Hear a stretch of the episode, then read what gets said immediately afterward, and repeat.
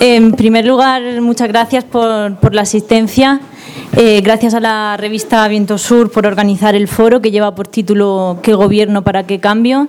Y gracias, como no, a Traficantes de Sueños por cedernos el espacio.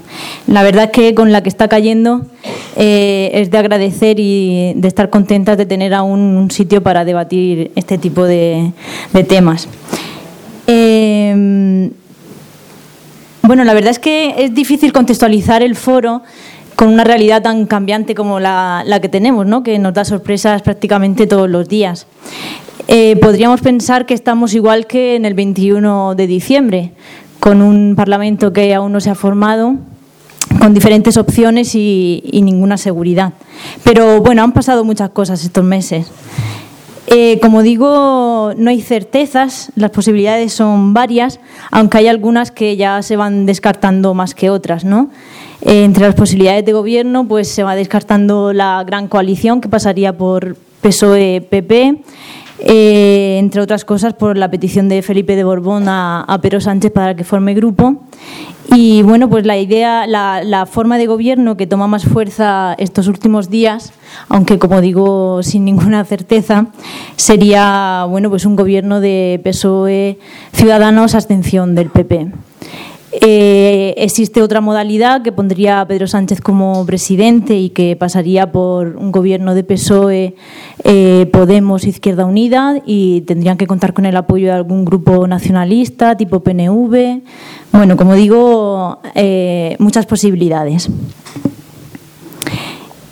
El, el flirte entre PSOE y Podemos se vende por fascículos diarios. El último, el lunes pasado, con un nuevo programa que Pablo Iglesias eh, presentó a, a, Pedro Sánchez y que, bueno, que contiene algunos puntos que nos llevan a pensar que las posturas de estos dos grupos son irreconciliables, ¿no? Entre ellos el ya manido referéndum catalán o una reforma fiscal que pasaría por una negociación con, con, Europa y que incluiría pues la modificación del objetivo de déficit y la ampliación del gasto público entre, entre otros, ¿no? Como una policía judicial independiente, entre otros grupos, entre otros puntos, perdón. Como digo, es, es difícil pero no, no es, no es eh, imposible, está sobre la mesa también. Ante esta posibilidad de gobierno, PSOE-Podemos, eh, la opinión pública está enfrentada. Hay un sector de la población en el que, en el que ha despertado ilusión, eh, porque bueno, entienden que este sería un gobierno mm, de necesidad ante una, una realidad social de, de emergencia. Eh, confían en que mm, PSOE vire hacia bueno, políticas más sociales y que por lo menos este gobierno sirviera para mitigar algunas de las medidas más duras que, que ha impuesto la derecha. En el otro bando hay escepticismo. Eh, escepticismo porque por el mero hecho de, tender la mano al, grupo, al Partido Socialista, eh, es ya bueno pues una reanimación en toda regla, ¿no? Eh, es como maquillar de izquierdas un partido que para muchos y muchas dejó de serlo hace tiempo, ¿no? Recordemos que estamos hablando del PSOE, de los ERE, del artículo 135, de Felipe González, bueno y todos estos argumentos que hemos escuchado en reiteradas ocasiones. Como digo, hay escepticismo y poca confianza en que con este currículum, pues el gobierno, un gobierno con Pedro Sánchez de presidente, pues eh, virada, ¿no? hacia, hacia políticas sociales en lugar de, hacia la troika. Ante este panorama, hay un sector de la población ve unas nuevas elecciones con, como un horizonte esperanzador. Es verdad que por muchas mm, encuestas que se publiquen, vaticinar aquí los resultados es más un tema de, oráculo que de politólogos y ciudadanos. Sí que podemos conjeturar a quién le interesaría más o menos. Es cierto que las encuestas eh, darían una, dan una, mayoría eh, al, Partido Popular, por mucho que nos cueste creerlo, y tampoco sería descabellado pensar en, un, en que podemos superar al, al, PSOE. Eh, pocas certezas, como digo, todo apunta, eso sí, a que si se forma finalmente un gobierno y no vamos a elecciones, pues que este va a ser inestable y que puede que, no se agote la legislatura. Bien, hasta aquí la primera parte del título del foro, ¿no? Eh, ¿Qué gobierno? Y bueno, me pregunto si no hubiese sido mejor empezar por la segunda. ¿Para qué? ¿Para qué cambio? Eh, con un empobrecimiento de extenso por, diferentes capas de la población, eh, con desempleados que se están quedando sin prestaciones y que viven gracias a la pensión de, de sus mayores, con trabajadores y trabajadoras que aún siéndolo viven en la pobreza, eh, precariedad que se ha instalado como estado natural de las jóvenes y, los jóvenes, negación de los derechos humanos en, las fronteras a inmigrantes, refugiados, una crisis aguda del, clima. En fin, no podríamos seguir. Desde luego no, es un cuadro amable y, y quizás no es hora de pensar tanto en gobierno como en gobernanza. Eh, ¿Qué o quiénes de los que van a entrar ahí van a desafiar el tipo de política que se impuso en los 80 como nueva razón del mundo, como, como, como modo de hacer política y que tanto partidos del ala conservadora como socialdemócratas adoptaron como suya? A lo mejor es hora de abandonar el objeto y ganar el proceso, acumular fuerzas, contradicciones, armar un partido movimiento que sea capaz de generar una fuerza contrahegemónica eh, desde abajo, popular, en fin, como digo, la opinión pública está bastante enfrentada. Yo no tengo, no tengo respuestas para estas dudas y preguntas que planteo. He venido aquí, como vosotros y vosotras, a, encontrarlas en colectivo y seguro que los invitados y la invitada que están aquí esta tarde eh, nos van a ayudar a hacerlo. Eh, ellos son, los presento por orden de intervención, Manolo Monereo, eh, analista político archiconocido. Eh, tenemos también a, Esther, que va, a hablar en segundo lugar. Es militante de, Izquierda Unida y está en el ayuntamiento, por ahora Madrid. Eh, ¿Están ahora, ¿Están ahora Madrid? Por ahora, ah. el ayuntamiento? El ayuntamiento creo que te va a continuar. En tercer lugar, escucharemos a Raúl Camargo, diputado de Podemos en la Asamblea de Madrid y miembro de Anticapitalistas. Y hablará después Pepe Ema, profesor en la Universidad de Castilla-La Mancha y miembro de Podemos.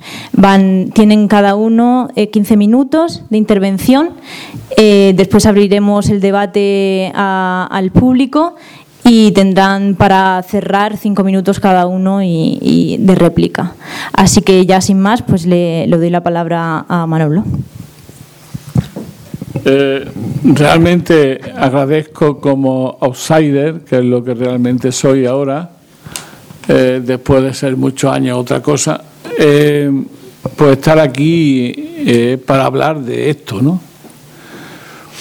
Eh, es aquello que decía Ortega, ¿no? Como casi siempre, eh, todo lo decía Ortega antes que nosotros, ¿no? ¿Qué nos pasa y por qué nos pasa? Diré que la primera pregunta va a contestar la segunda que había en este foro, ¿no?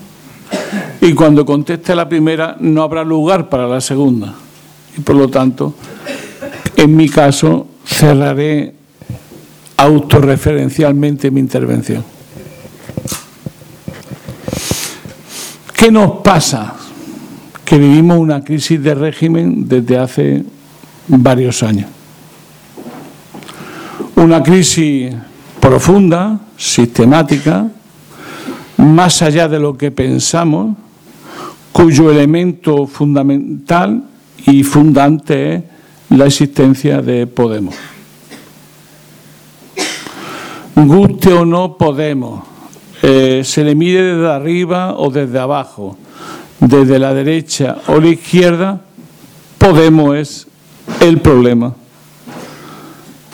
Y para algunos puede ser la solución. Quizás para entender lo que quiero decir merecería la pena lo siguiente, ¿no? En la buena historia, la de verdad, sería bueno empezar distinguiendo dos etapas siempre en la historia, que es la etapa de normalidad o de excepción. Hay momentos donde la historia rula, se reproduce, diría que con parsimonia, diría que con fuerza. Es la normalidad que decía aquel viejo marxista que nos mata. Esa normalidad es la que vivimos, en la que hemos estado muchos años. Que además tenía detrás un largo ciclo que empezó en el 93-94 y duró hasta el 2008. Se trata de una historia normalizada y normal, las dos cosas, porque no hay normalidad si no hay una normalización que discipline la normalidad. Era lo que vivimos desde el año 2000, el año 93-94 al 2008-7. Depende de la fecha, la que a ustedes les parezca mejor. A partir de ahí se produce, del 2007, una ruptura, un cambio, una, una ruptura de qué? De la normalidad. Y a partir de ahí la excepción se convierte en regla. Y todo lo que nos ha pasado es una enorme excepción. ¿Qué significa una enorme excepción? Que los criterios viejos ya no son capaces para interpretar los criterios actuales y que tenemos que cambiar lo que un viejo marxista francés llama una coupure, una ruptura epistemológica. Es decir, para algunos hay que hacer una ruptura porque ya nuestras miradas organizadas por la normalización ya no son capaces de interpretar bien un mundo que vive en la excepción que se convierte en regla. La clave es esa, una excepción que se va convirtiendo en regla. Y en ese momento lo que estamos es en una transición. Eh, una de las características de España es que vive permanentemente en transiciones frustradas, truncadas. Eh, la característica de los marxistas españoles, junto con su ignorancia, que es enorme, es su incapacidad para conocer la historia de España. Y los marxistas en general no conocen la historia de España y casi en ningún lado, pero sobre todo la de España. Y eh, no son capaces de entender eh, la historia del país donde viven, conocen hasta mejor la Inglaterra o la de Francia, pero la de España como que no nos da mérito suficiente. Eh, porque no es lo suficientemente heroica. Entonces, desde ese punto de vista, o sea, que heroica es porque no hemos perdido lo suficiente. Entonces, desde ese punto de vista, eh, la historia española no da lo suficiente, pero debería de dar. La característica de la historia de España es las transiciones inacabadas y permanentes que siempre acaban en restauración. Y esta historia, que es la historia del siglo XIX hasta del XX, nos lleva a decir lo siguiente. Lo que estamos viviendo es una historia en un conflicto de larga duración, de longa durée, entre la restauración, casi siempre borbónica, lo de borbónica es casi un cansancio histórico, me canso repitiendo la palabra borbónica, y una ruptura democrática que casi nunca ha habido. Y cuando ha habido, ha sido derrotada militarmente, que es como corresponde. En España siempre ha habido restauraciones impuestas militarmente, con un ejército que de español ha tenido el nombre, y lo que ha hecho ha sido una maravillosa maquinaria de represión de su pueblo, donde lo ha ejercido con una auténtica fiereza digna de mejor causa. En ese contexto es donde estamos, en una historia presente, que podéis ver los que estáis aquí, que sois muy jóvenes y lindas, sobre todo ellas, ellos no, que han visto por primera vez cómo se vive una lucha entre una restauración democrática y una ruptura democrática. ¿Qué es lo que estamos viviendo? ¿Cuál es el síntoma? En cada ruptura democrática hay tres cosas que merecería ver aquí para entender la historia de nuestro país, no de la de China, no la de Francia, sino la de España, que creo que merece un, poquito de atención, no por ser España, sino por ser la nuestra. Que la primera es que los de arriba siempre tienen una respuesta. Esta idea de que los de arriba nunca responden no es verdad, siempre tienen respuesta. La segunda es que la condición de la respuesta es que controlen el aparato del Estado. Eso que llamamos el Estado capitalista. Fijaros qué cosa. Y la tercera, que tiene una pequeña importancia, es que cuando llega una crisis no está tan claro que haya una coincidencia entre los que mandan y no se presentan a las elecciones y las clases dirigentes. Bueno, pues en esa estamos. Lo que estamos viviendo en este momento, la coyuntura histórica, es que se está produciendo una ruptura muy seria entre los que mandan y no se presentan a las elecciones, es decir, en términos marxistas, las clases económicamente dominantes y las clases dirigentes políticas que son representadas por el PP y por el PSOE. Esa es la coyuntura que vivimos ahora.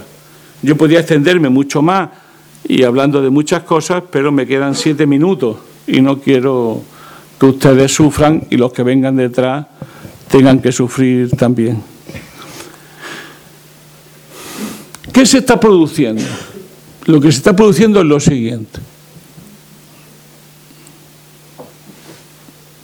Los de arriba siempre tienen respuestas, pero no siempre aciertan. Yo sé que para el determinismo histórico es jodido pensar así, pero los de arriba no siempre aciertan, pero no se equivocan de enemigo. Y aquí el enemigo se llama Podemos. Yo sé que para ustedes a lo mejor Podemos es demasiado para ser enemigo, pero Podemos es el enemigo, que ha creado un espacio de insubordinación, de insumisión, de no normal en lo normalizado por el poder. Y ante eso hay distintas coyunturas y distintos modos de ver. Que nuestros compañeros del PP, el compañero Rajoy, ¿cómo ve las cosas? El compañero Rajoy lo ve de la siguiente manera, más o menos. Ha ganado unas elecciones y dice, me toca a mí. Pero si no me toca a mí, me debería tocar en unas próximas elecciones generales. Puede parecer un poco de juego de estrategia. Yo esto de, de juegos de, tronos tengo ya una edad tan grande que no estoy en juegos de tronos. Yo estoy, como mucho, llegué al Padrino 3. Pero bueno, se puede decir que algo he oído ahí por, por mis hijos y por mis nietos. Eh, ¿Qué quiero decir con esto? Que el señor Rajoy dice, bueno, vamos a ver. Yo soy la primera fuerza política y si hubiese mañana unas elecciones, seguiría siendo la primera fuerza política y seguramente aparecería lo siguiente, que tengo 20 o 30 diputados más. ¿Por qué? Porque liquidaría a Ciudadanos y dejaría en crisis, en decadencia al Partido Socialista. Puede parecer una locura, pero es las encuestas que ellos tienen y que son las que hay, las que hay, las verdaderas. Que es que en unas próximas elecciones generales el PP podía perfectamente seguir siendo la primera fuerza política del país. Hay un problema muy serio en esta historia, que es muy típico de las transiciones, donde se produce una ruptura entre las clases económicamente dominantes y las clases políticamente dominantes, que no siempre coinciden. Nos lo enseñó hace muchos años un tal Nico Pulanza y antes Gramsci. Pero nos lo dijo hace muchos años Nico Pulanza. ¿Qué es lo que hay ahí? Que las clases dominantes españolas no están de acuerdo con ese análisis del PP. Por eso van a liquidar al PP no tardando mucho tiempo. ¿Por qué no están de acuerdo? No están de acuerdo no porque el PP no sea de derecha, que es más de derecha que el capitán Trueno, sino que el problema que tienen es muy duro y simple, que es que no están dispuestos a dejar a Podemos como la oposición política en España mayoritaria. ¿Por qué? Porque eso sería la ingobernabilidad, la desestabilización, la pérdida de los criterios europeos. España ya no sería España. Y eso le asustan horriblemente. Si no hubiese sido por ese inmenso susto, no hubiesen inventado Ciudadanos, que ha sido un invento del IBEX 35, por decirlo de alguna manera. Es más complejo el capital financiero, son más cosas. Pero ellos lo saben perfectamente lo que tienen que hacer. Y aquí se produce un gran problema, que es que los poderes económicos de este país quieren que gobierne un gobierno de concentración. Y cuando hay que salvar al soldado Ryan, ¿dónde está el partido suficiente? En el Partido Socialista Obrero Español, que es el partido del régimen. ¿Qué es el partido de un régimen? Es la centralidad. ¿Qué es la centralidad?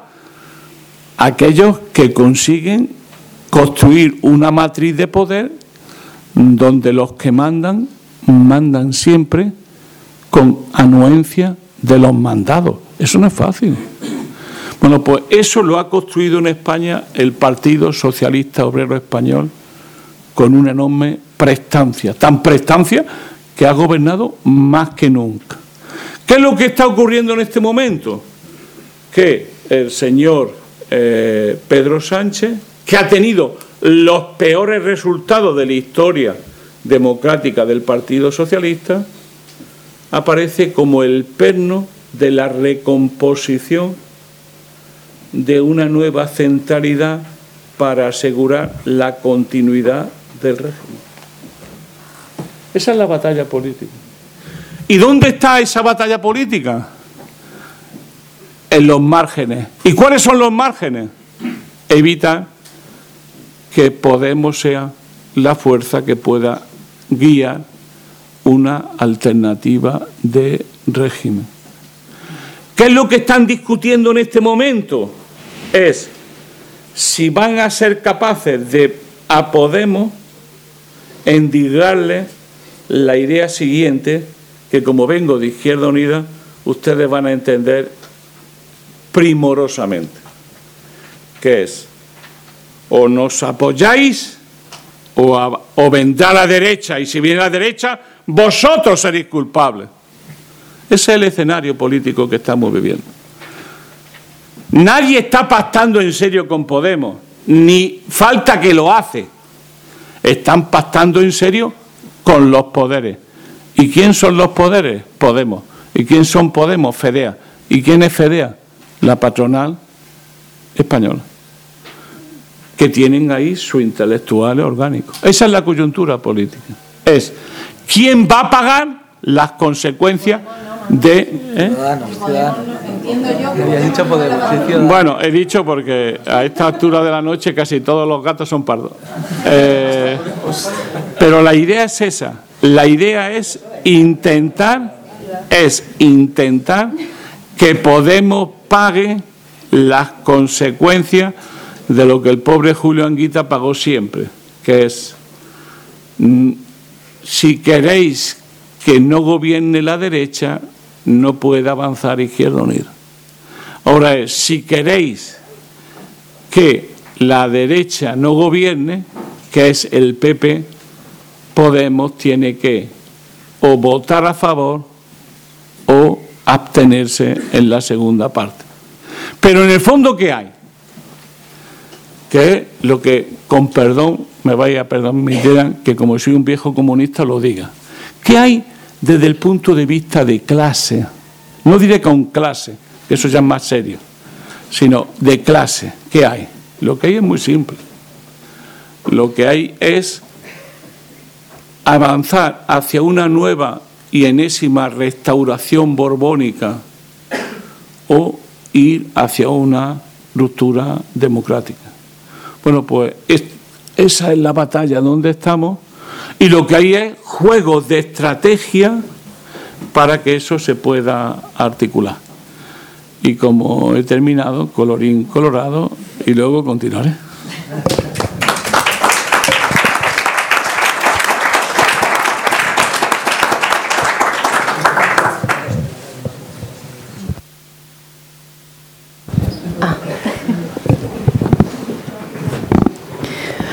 Bueno, buenas tardes.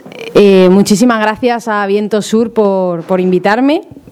Eh, que eh, bueno, yo soy, me llamo Esther López Barceló, lo digo porque siempre me gusta que, no solamente sea el nombre de pila, pero la compañera no me conocía, Norma.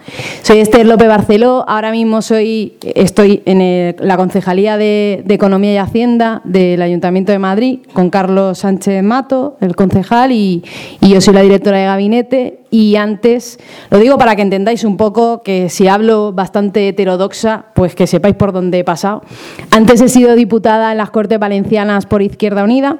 De hecho, no es por nada, pero el tema de Rus fue en mi casa donde escuchamos las grabaciones y esto me mola decirlo porque mola, ¿sabes?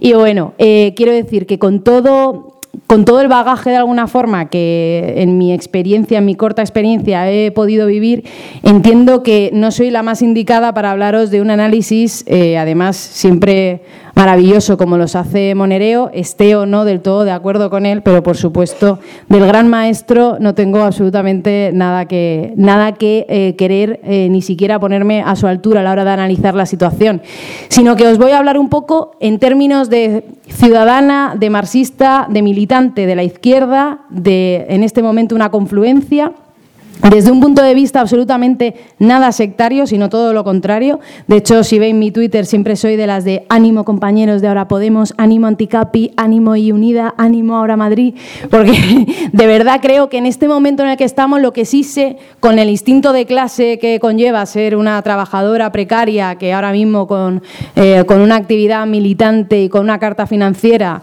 eh, se enfrenta a este reto que es gobernar, gobernar Madrid desde un gobierno del cambio, que está siendo mirado con la lupa, y ya lo sabéis porque todos los días os podéis levantar con una noticia de OK Diario diferente en la que alguien ha hecho algo un día eh, de su vida y por eso ya se pone en peligro absolutamente la honorabilidad de todo un gobierno. ¿no?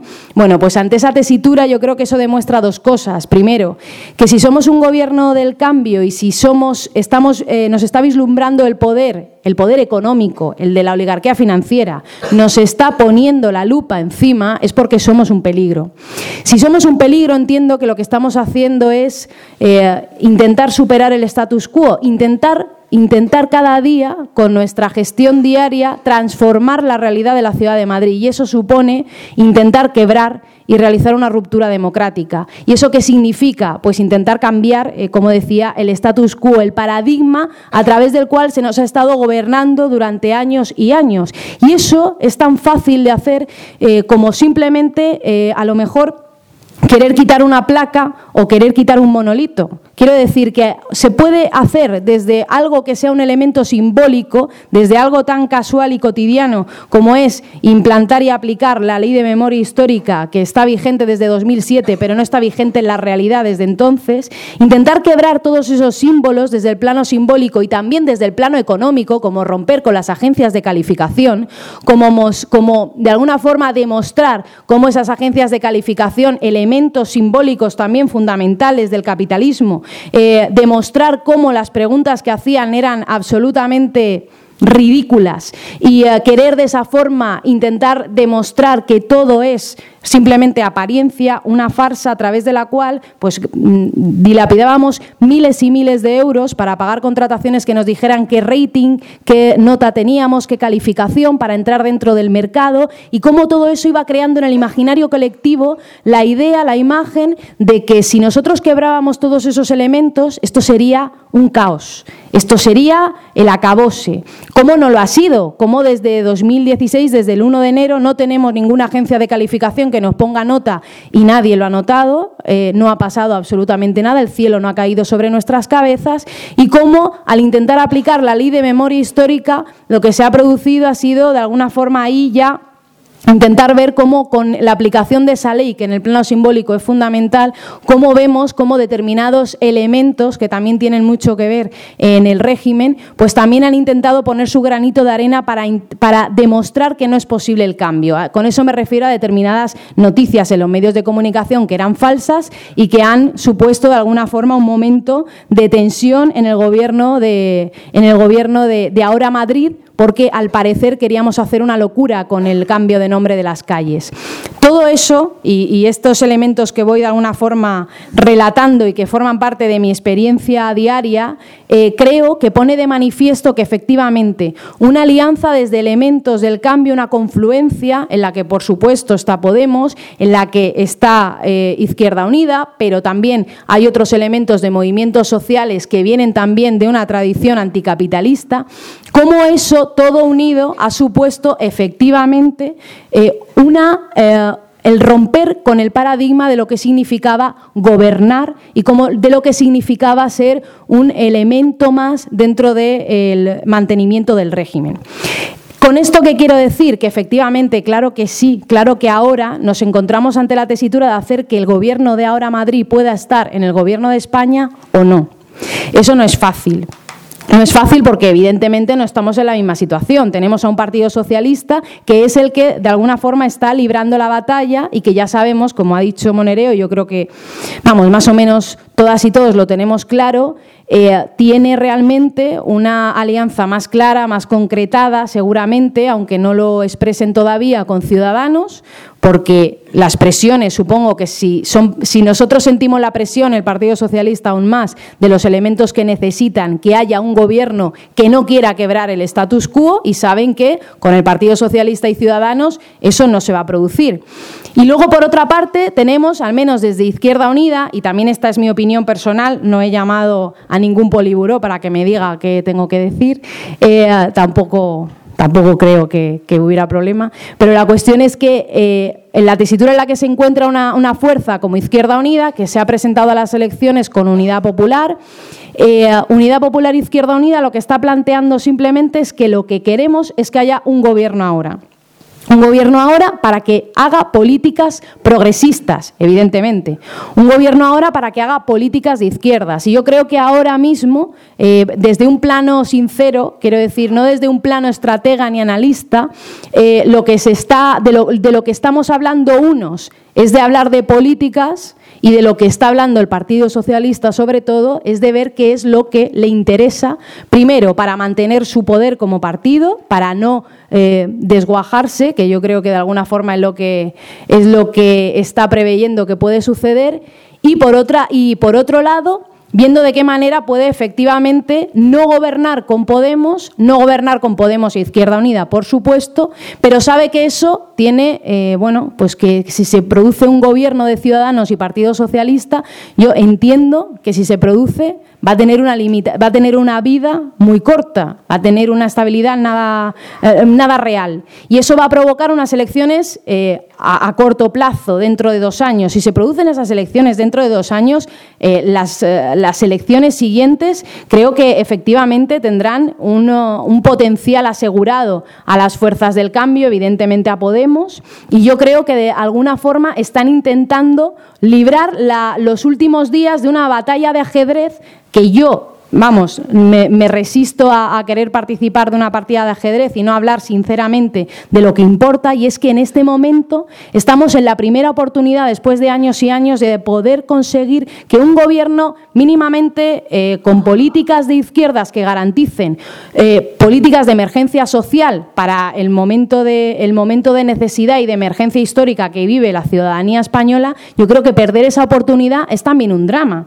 A mí me parece un drama ir a elecciones anticipadas me parece un drama decirle a la ciudadanía que de nuevo tiene que volver a ir a las urnas y me parece un drama que no afrontemos todas y todos este hecho histórico. Evidentemente no tenemos nada que decir, ni Podemos, ni Izquierda Unida, ni nadie. La palabra la tiene el Partido Socialista y no se va a librar no creo que esa decisión la vayan a tomar en el plano de garantizar la necesidad de la mayoría social y de una política de transformación. La van a hacer en términos de lo que más le interese al Partido Socialista para poder pervivir y para poder hacer que el régimen permanezca. Evidentemente no quieren oír hablar ni de referéndum en Cataluña y eso significa también hablar de proceso constituyente, de reformas constitucionales que van más allá a, a las políticas timoratas que quieren poner en práctica Partido Socialista y Ciudadanos y evidentemente ahí yo creo que en estas semanas eh, va a ser crucial que de alguna forma demostremos la necesidad de que lo que está sucediendo en Madrid de que lo que está sucediendo en Barcelona, en todos los ayuntamientos del cambio,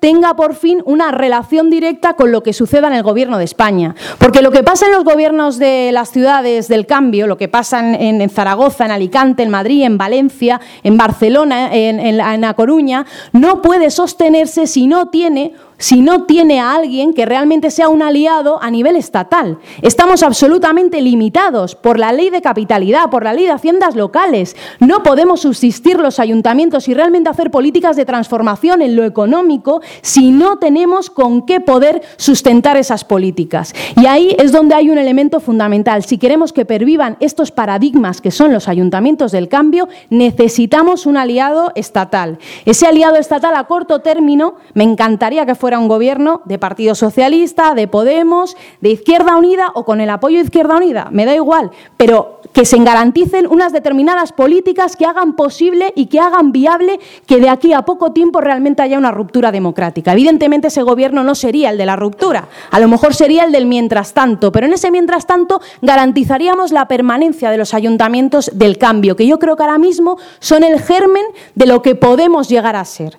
Eh, decíamos, y era un lema, que íbamos lentos porque íbamos muy lejos. Bueno, pues no podemos ir más rápido porque la coyuntura de, la consecuencia de las elecciones generales ha sido la que ha sido. Tenemos los escaños que tenemos para hacer eh, lo, que, lo que podemos, ¿no? Y entonces, en con esa limitación, con esa limitación, pero también con esa virtud de esos escaños que se han conseguido desde la izquierda, desde lo plural, desde lo plurinacional incluso, también desde, desde lo transformador, creo que es fundamental que no perdamos esa oportunidad. Yo creo que unas nuevas elecciones es una locura. Creo que es una locura porque no creo que todas y todos por mucho que yo no sea una docta en el tema de, la demoscopia, no creo que ninguna y ninguno de nosotros tengamos muy claro si vamos a estar en una posición tan, eh, tan importante como la que tenemos ahora mismo para poder afrontar el mientras tanto. Me parece que es una oportunidad también que no podemos rechazar. No la podemos rechazar porque mientras nosotros estamos jugando al ajedrez, la gente sigue pasando hambre en la calle, la gente sigue siendo desahuciada y desde los ayuntamientos no podemos hacerlo todo. Es que no podemos hacerlo todo porque no tenemos las herramientas, porque los instrumentos para poder cambiar las cosas nos los han limitado desde el Estado. Desde el Estado nos han blindado que desde los ayuntamientos podamos hacer bastante poco y aún lo que estamos haciendo lo hacemos con esa, vamos, yo creo que, lo que vivo cada día en el ayuntamiento es totalmente eh, la, la consecuencia o la imagen de esa frase de Conseguir el gobierno no es conseguir el poder. No tenemos el poder ahora mismo todavía. Hemos conseguido el gobierno del ayuntamiento sin movilización popular, sin empoderamiento de los movimientos sociales, sin que nos organicemos realmente para tener realmente el poder desde abajo hasta arriba. Tenemos que volver a mover a toda la base social. Tenemos que hacerla partícipe de lo que está sucediendo en el ayuntamiento para que tengamos realmente poder para enfrentarnos como contrapoder al poder poder económico y financiero que todos los días está dejando claro un mensaje. Y es que el Ayuntamiento de Madrid es inestable, es un caos y además nos va a llevar a una situación absolutamente terrible de descontrol. Por tanto, yo creo que de lo que, de lo que estamos hablando, y con esto acabo, no es de gestionar mejor, que también, si es que no hace falta mucho para gestionar mejor que como lo ha hecho el Partido Popular. O sea, simplemente con eh, no robarás ya lo hacemos mejor. Si a partir de ahí de lo que hablamos es de transformar, entonces es cuando no lo podemos hacer solos, cuando las instituciones son solo un instrumento. Por eso no perdamos ninguna oportunidad. Esta oportunidad de que ahora mismo podamos conseguir un gobierno que haga políticas transformadoras es una oportunidad para seguir empoderando a la sociedad. No podemos no, nos podemos permitir ni esto de desencanto, de desilusión y de desmovilización. Necesitamos que la gente siga sintiéndose partícipe, siga participando, porque es la única oportunidad de que realmente un proyecto transformador pueda tener no solamente anclaje en lo local, sino también en lo estatal. Y bueno, con esto ya está eh, y gracias.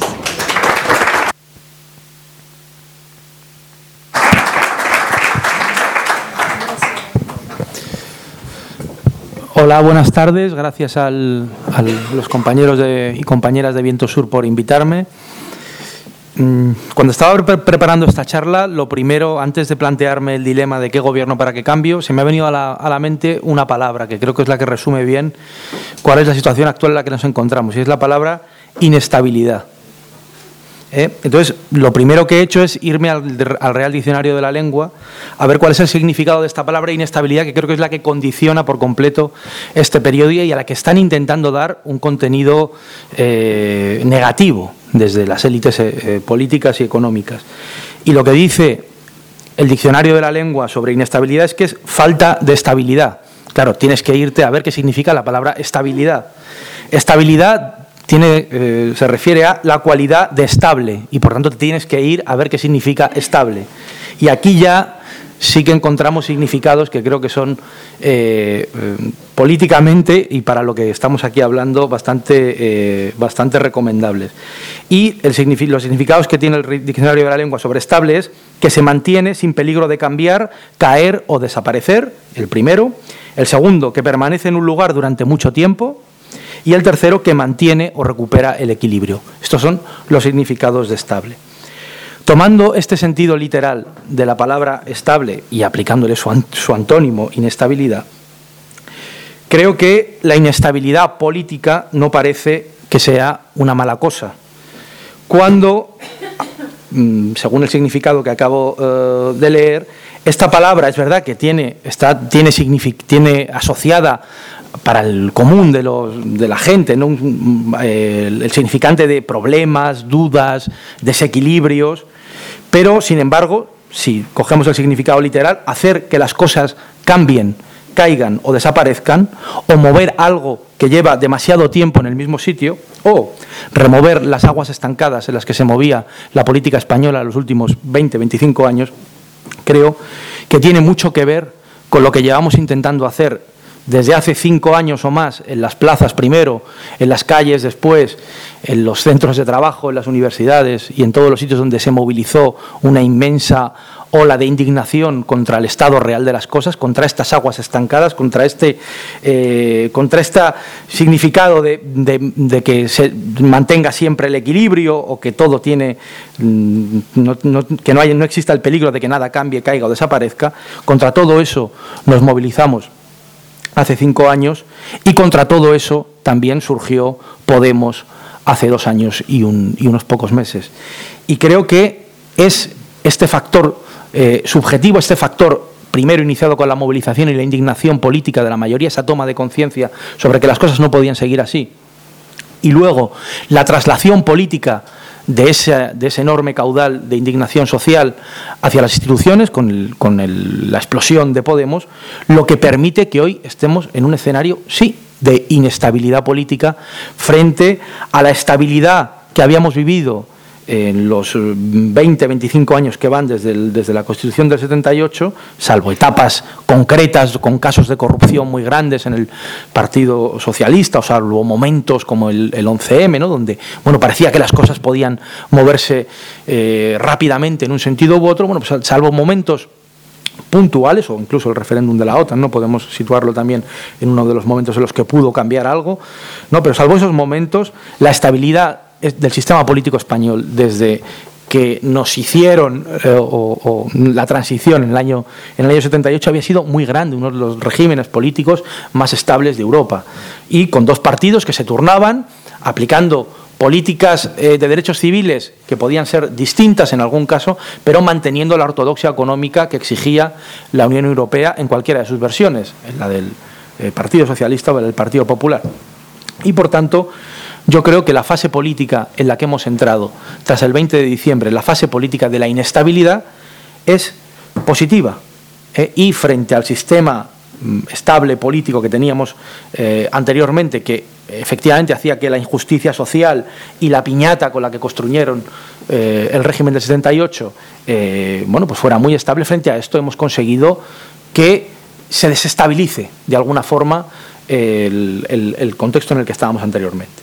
Entonces, yo creo que esta es la palabra clave eh, que define eh, el momento político actual y creo que va a seguir siendo así durante, durante bastante tiempo. Mm, ¿Qué ha pasado después de las elecciones del 20 de diciembre? Eh, ha pasado que los actores políticos y sociales que han participado y que han influido en ellas, al final, después de los resultados, nos hemos encontrado ante ese concepto grasiano del empate catastrófico, es decir, lo nuevo ha surgido con mucha fuerza, pero no ha sido todavía, todavía capaz de superar a lo viejo y de plantearse como una alternativa directa, ¿no? En ese mismo momento de gobierno.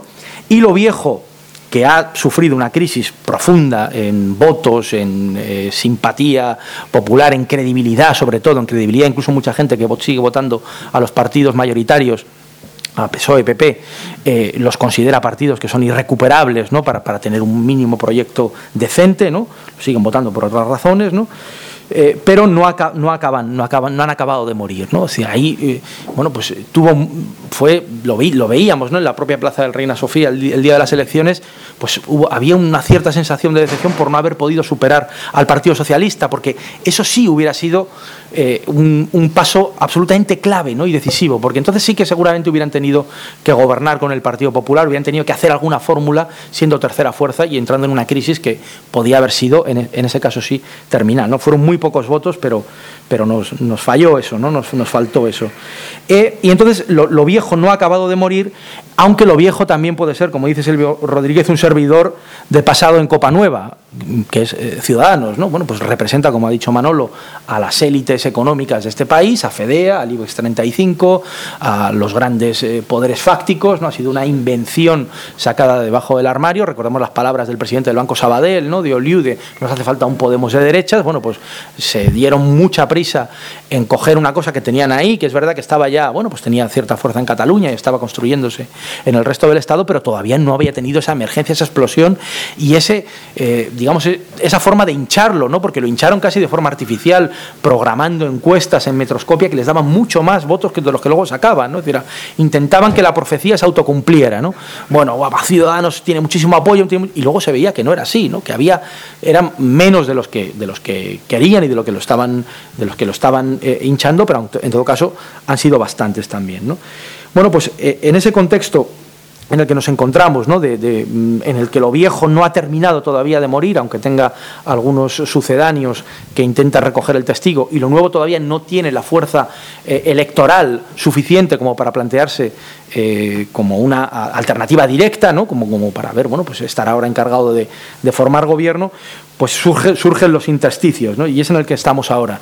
Y también creo que aquí, y voy a hacer una referencia ya, conviene eh, girar un poco la vista hacia cómo se están situando los actores sociales fundamentales de este país. Y en este caso, mm, los sindicatos. ¿no? Para mí tiene también importancia cuál es el papel de los sindicatos, sobre todo del sindicato mayoritario, que yo creo que podría contribuir a que hubiera algún tipo de cambio eh, también en el terreno en el terreno económico laboral que creo que es imprescindible entonces el otro día bueno pues me acerqué a ver una charla del secretario general de comisiones obreras de Ignacio Fernández Tojo y la verdad es que fue bastante decepcionante, ¿no? No iba, no iba con muchas expectativas, esto yo creo que es, es, es, evidente, ¿no? No hay muchas expectativas ya, pero la verdad es que eso, tener unos sindicatos totalmente desplazados del foco mediático como están, ¿no?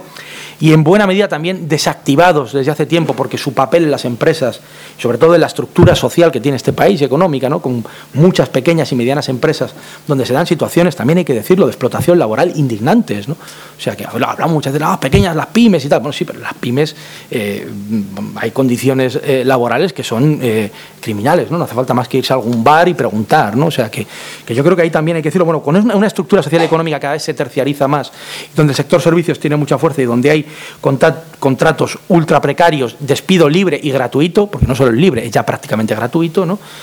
En esa situación donde casi hacer sindicalismo y practicar sindicalismo es una quimera, bueno, pues tenemos a un señor, el secretario general de una, del principal sindicato del país, que nos dice en una conferencia ante todo el poder económico eh, que estaba allí sentado, ¿no?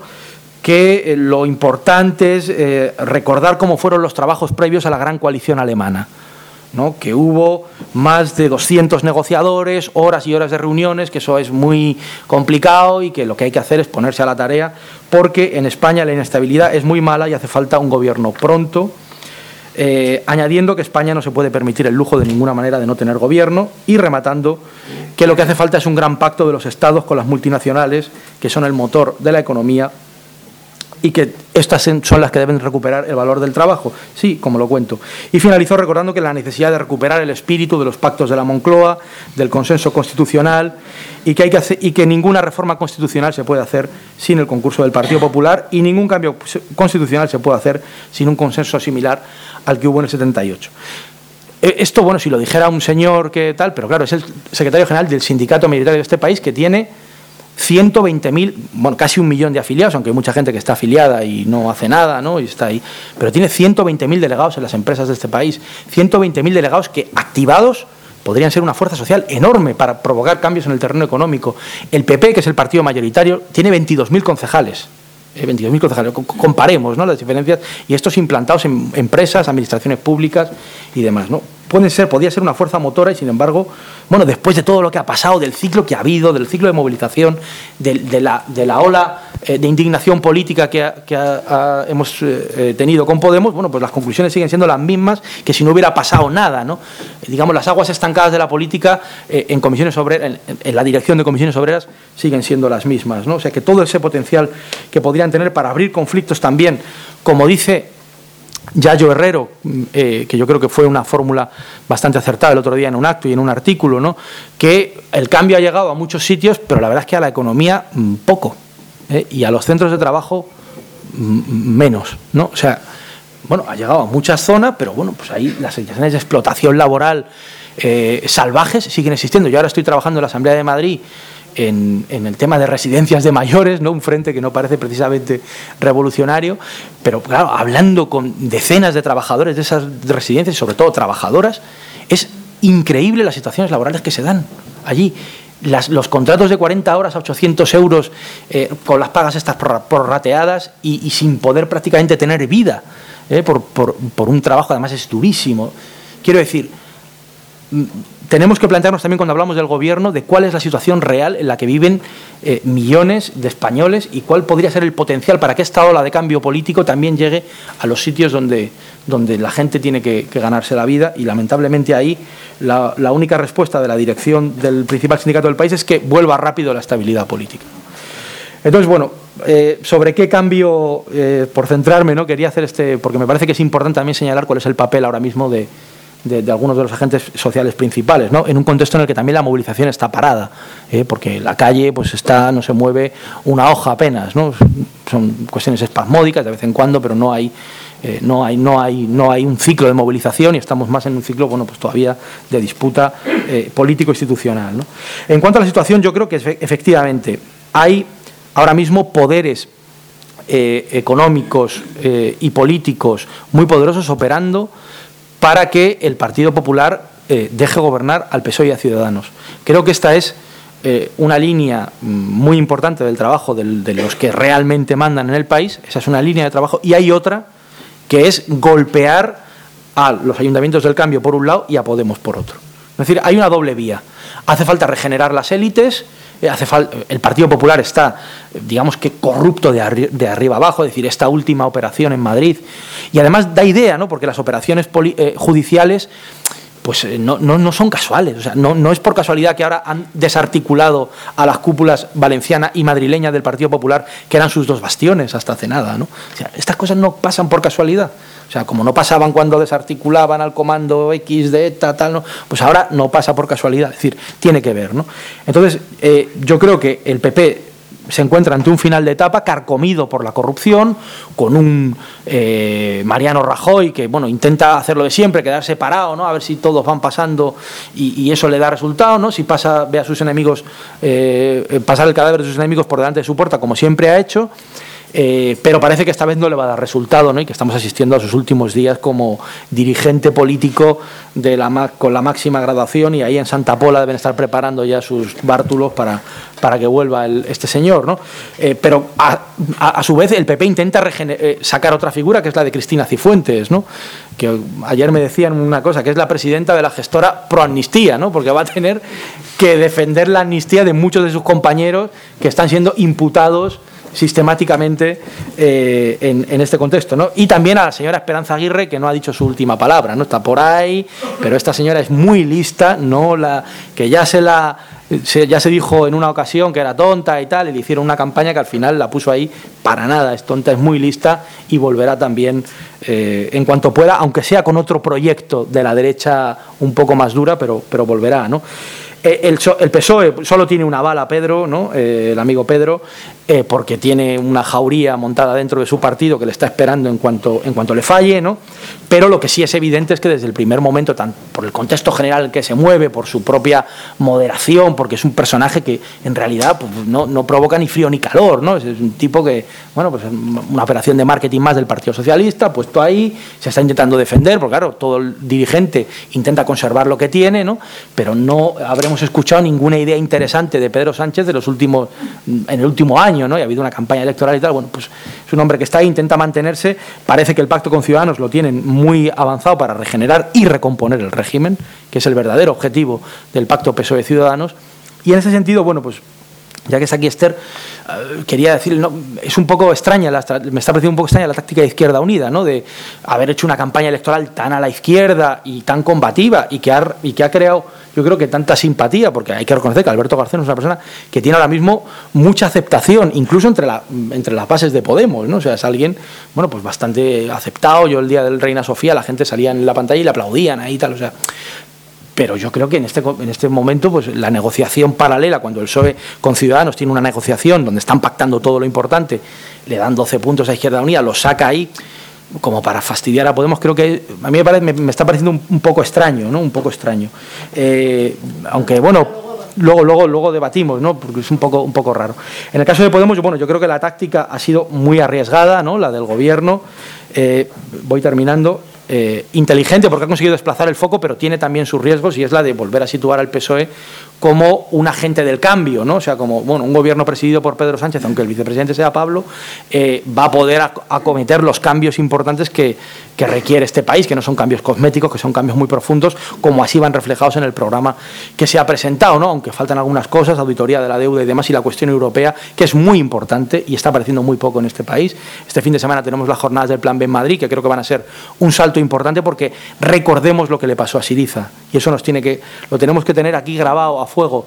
O sea, las instituciones europeas no son neutras y no nos van a hacer la ola, ni van a darnos palmaditas o, ah, no, el pueblo ha decidido, no, el pueblo ha decidido nada. O sea, cuando se llegue con un 100% de deuda, como nos ha dejado el Partido Popular, van a exigir recortes, 9.000 millones primero, luego más, luego más, luego más, y hay que tener táctica política europea e ir planificando desde ya un plan B frente a lo que nos van a meter en cuanto podamos eh, llegar al gobierno. Entonces, bueno, yo ahí creo que ha habido, que ahí ha habido, ha sido una táctica comunicativa, inteligente, pero que hay que desarrollar más para que no se, nos convierta en un problema el haber, el regenerar a un partido que en realidad, como dice Manolo Monereo, es el pilar fundamental del régimen del 78. El, el, Partido Socialista es sobre el que se ha sentado y sobre el que han conseguido desactivar siempre la movilización y la contestación social en este país y así va a seguir siendo, porque está, no es un partido en disputa. Los de izquierda socialista allí pues son buena gente, eh, Pérez Tapias está siendo muy valiente, pero es una anécdota, o sea, no es un partido en disputa el Partido Socialista, es un partido asentado como una de las patas fundamentales del régimen y creo que así lo tenemos que seguir considerando. Bueno, eh, ya termino, yo creo que para, para, un gobierno que realmente se plantee eh, el cambio de verdad, creo que hacen falta medidas eh, de urgencia social, ¿no? que muchas de ellas están recogidas en el programa de Podemos, las cinco medidas de la PA, auditoría de la deuda tener muy en cuenta eso, eso no lo podemos dejar, y también tener en cuenta que en cuanto diéramos los primeros pasos, nos íbamos a encontrar ante el problema, el dilema que se encontró Siriza, y es qué hacemos con los sectores estratégicos de la economía si, por ejemplo, nos hacen nos, cortan el grifo, ¿no? Y el sector bancario empieza a boicotear, como ya boicotearon otras experiencias de cambio, eh, también en Chile en su día, también en, eh, en, Grecia, ¿no? Es decir, que ahí ese problema se tiene que plantear, ¿no? Los sectores estratégicos de la economía hay también que tener alguna táctica, alguna estrategia concreta para en un momento determinado ponerlos, a, ponerlos bajo control público porque es la única manera en la que podremos resistir los embates que sin duda, sin duda, a un gobierno que se pretenda cambiar las cosas de verdad le van a venir desde, eh, desde Europa. ¿no? Bueno, luego en el debate seguimos, seguimos charlando.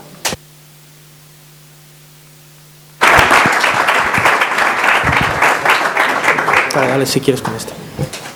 Ah, vale. Creía que vas a decir tú algo. No. Me lo encendías para mí. Vale. Bueno, muchas gracias a, a Viento Sur por, por haberme invitado a participar en esto y como comentabas al principio, realmente me parece, sí que me parece necesario que haya estos espacios de, discusión, de debate, de pensamiento, porque realmente una transformación política también es una transformación, por supuesto, de las formas de, vivir, de nuestras condiciones materiales y esto es inseparable también de, las formas de pensar y de las formas de, pensarnos. Así que bienvenido la invitación, eh, que acepto con, con mucho gusto. Eh, ¿Qué gobierno para qué? ¿Para qué? ¿Para qué cambio? ¿Para qué cambio? Qué bueno que se me olvide justo la, palabra clave. Bueno, pues voy a, voy a empezar respondiendo por, directamente a la pregunta, que va a ser un poco el final de lo, de lo que quiero decir. Eh, un gobierno, o sea, el gobierno, ¿qué gobierno? El gobierno que sea capaz de, de profundizar, de avanzar, porque no podemos decirlo en términos absolutos, de hacer viable y hacer durable también eh, una profundización democrática y una transformación, vamos a decir, de las condiciones de vida en, una clave no, no, neoliberal, que sea capaz de, interrumpir algo, de poner algún tipo de freno a, creo que hay que decirlo claramente, la hegemonía neoliberal en la que nos encontramos en la actualidad. Creo que esta cuestión tan importante y tan ambiciosa y que no depende únicamente de, lo que ocurra en, unas instituciones ni lo que ocurra únicamente en el Estado, que tiene otras piezas eh, muy importantes, es por lo que hay que apostar y que creo que lo que hay que hacer es trabajar para que ese objetivo muy difícil se pueda, se pueda conseguir. Muy difícil, estamos muy lejos, esta era también mi, mi conclusión, ¿no? que tenía una parte pesimista y otra optimista. La parte pesimista es que estamos muy lejos de conseguir este objetivo. La parte optimista, que es, que es parte de la misma conclusión, es que nunca hemos estado tan cerca o oh, la historia reciente no hemos estado tan cerca. Entonces creo que tenemos la responsabilidad de trabajar porque estas condiciones abiertas puedan llegar eh, lo más lejos posible. Y, hay, algunos elementos en la situación eh, interesantes para tener en cuenta. Sumando votos de Izquierda Unida, de Partido Socialista y de, y de Podemos, hay 11 millones de personas en España que podrían estar de acuerdo con un gobierno que le diera prioridad al, respeto de, y a la, garantía de, derechos sociales, que, propusiera además, que diera una respuesta, vamos a decir, a la pata económica de, la crisis, a la pata económica material de la crisis, un gobierno que diera respuesta también a la pata de deslegitimación política y de crisis política, eh, interviniendo desde las instituciones y poniendo medidas para que realmente pueda haber eh, una representación institucional en condiciones democráticas, no como hay ahora, eh, poner freno a las situaciones de corrupción, etcétera, esta, segunda vertiente democrática, y que también en clave española, y es una cuestión importante, eh, sea capaz de proponer una salida que es realmente la única salida viable a un Estado que, que necesitamos que, camine junto, pero no, no puede caminar junto desde el, el, desprecio hacia las, vamos a decir, nacionalidades o, o sí, hacia las naciones que se dicen periféricas. ¿no? Estas tres patas creo que hay elementos para pensar. Podemos discutir eh, más sobre la tercera, que luego si, hace falta se, se argumenta más, pero estos tres elementos hay 11 millones de votos, que es una opción de, gobierno que nunca se ha dado en la historia después de Franco en, España con, tanto apoyo. O sea, creo que por más que estamos muy lejos de esto, hay condiciones objetivas eh, para, para tomar en cuenta. ¿no? Bueno, después de empezar por el final, voy a empezar por el principio.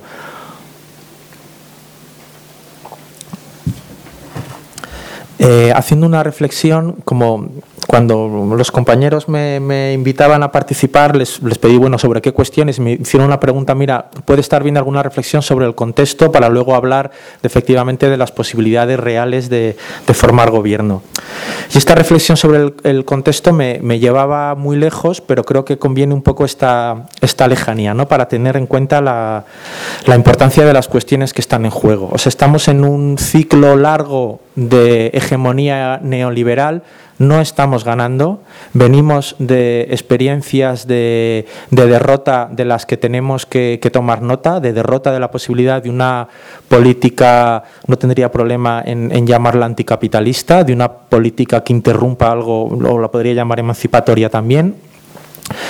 Eh, tenemos que sacar eh, lecciones de estas derrotas y estamos, hemos vivido en un ciclo más corto, pero también de, larga perspectiva, estamos viviendo una situación de crisis que recuerdo un poco en relación a la, primera intervención. Las crisis no son únicamente, vamos a decir, oportunidades para el cambio, son consustanciales al capitalismo también, son inherentes al capitalismo y el capitalismo sabe muy bien utilizarlas, el orden establecido sabe muy bien utilizarlas para ponerlo a su servicio. Entonces creo que las crisis son oportunidades, pero no, no garantizan nada. ¿no? Eh, creo además también que la singularidad de la crisis global y la singularidad del contexto europeo eh, señalan un lugar clave, pero que no es el lugar único. Es el lugar de la representación y el lugar de las, vamos a decir, de las instituciones representativas. Creo que esta articulación entre crisis económica, que es finalmente una crisis política, y crisis de legitimación política de las instituciones, ha convertido a las instituciones, que sabemos, o yo al menos para mí ha sido una cuestión muy, muy clara, sabemos que las transformaciones hegemónicas no son únicamente, aunque deben serlo también, de las instituciones, pero sí que han puesto el, acento en esta bisagra clave que son las, instituciones y la representación. Creo que, como se ha comentado antes, estamos en una situación de crisis de régimen, pero en España no es una, no crisis de Estado.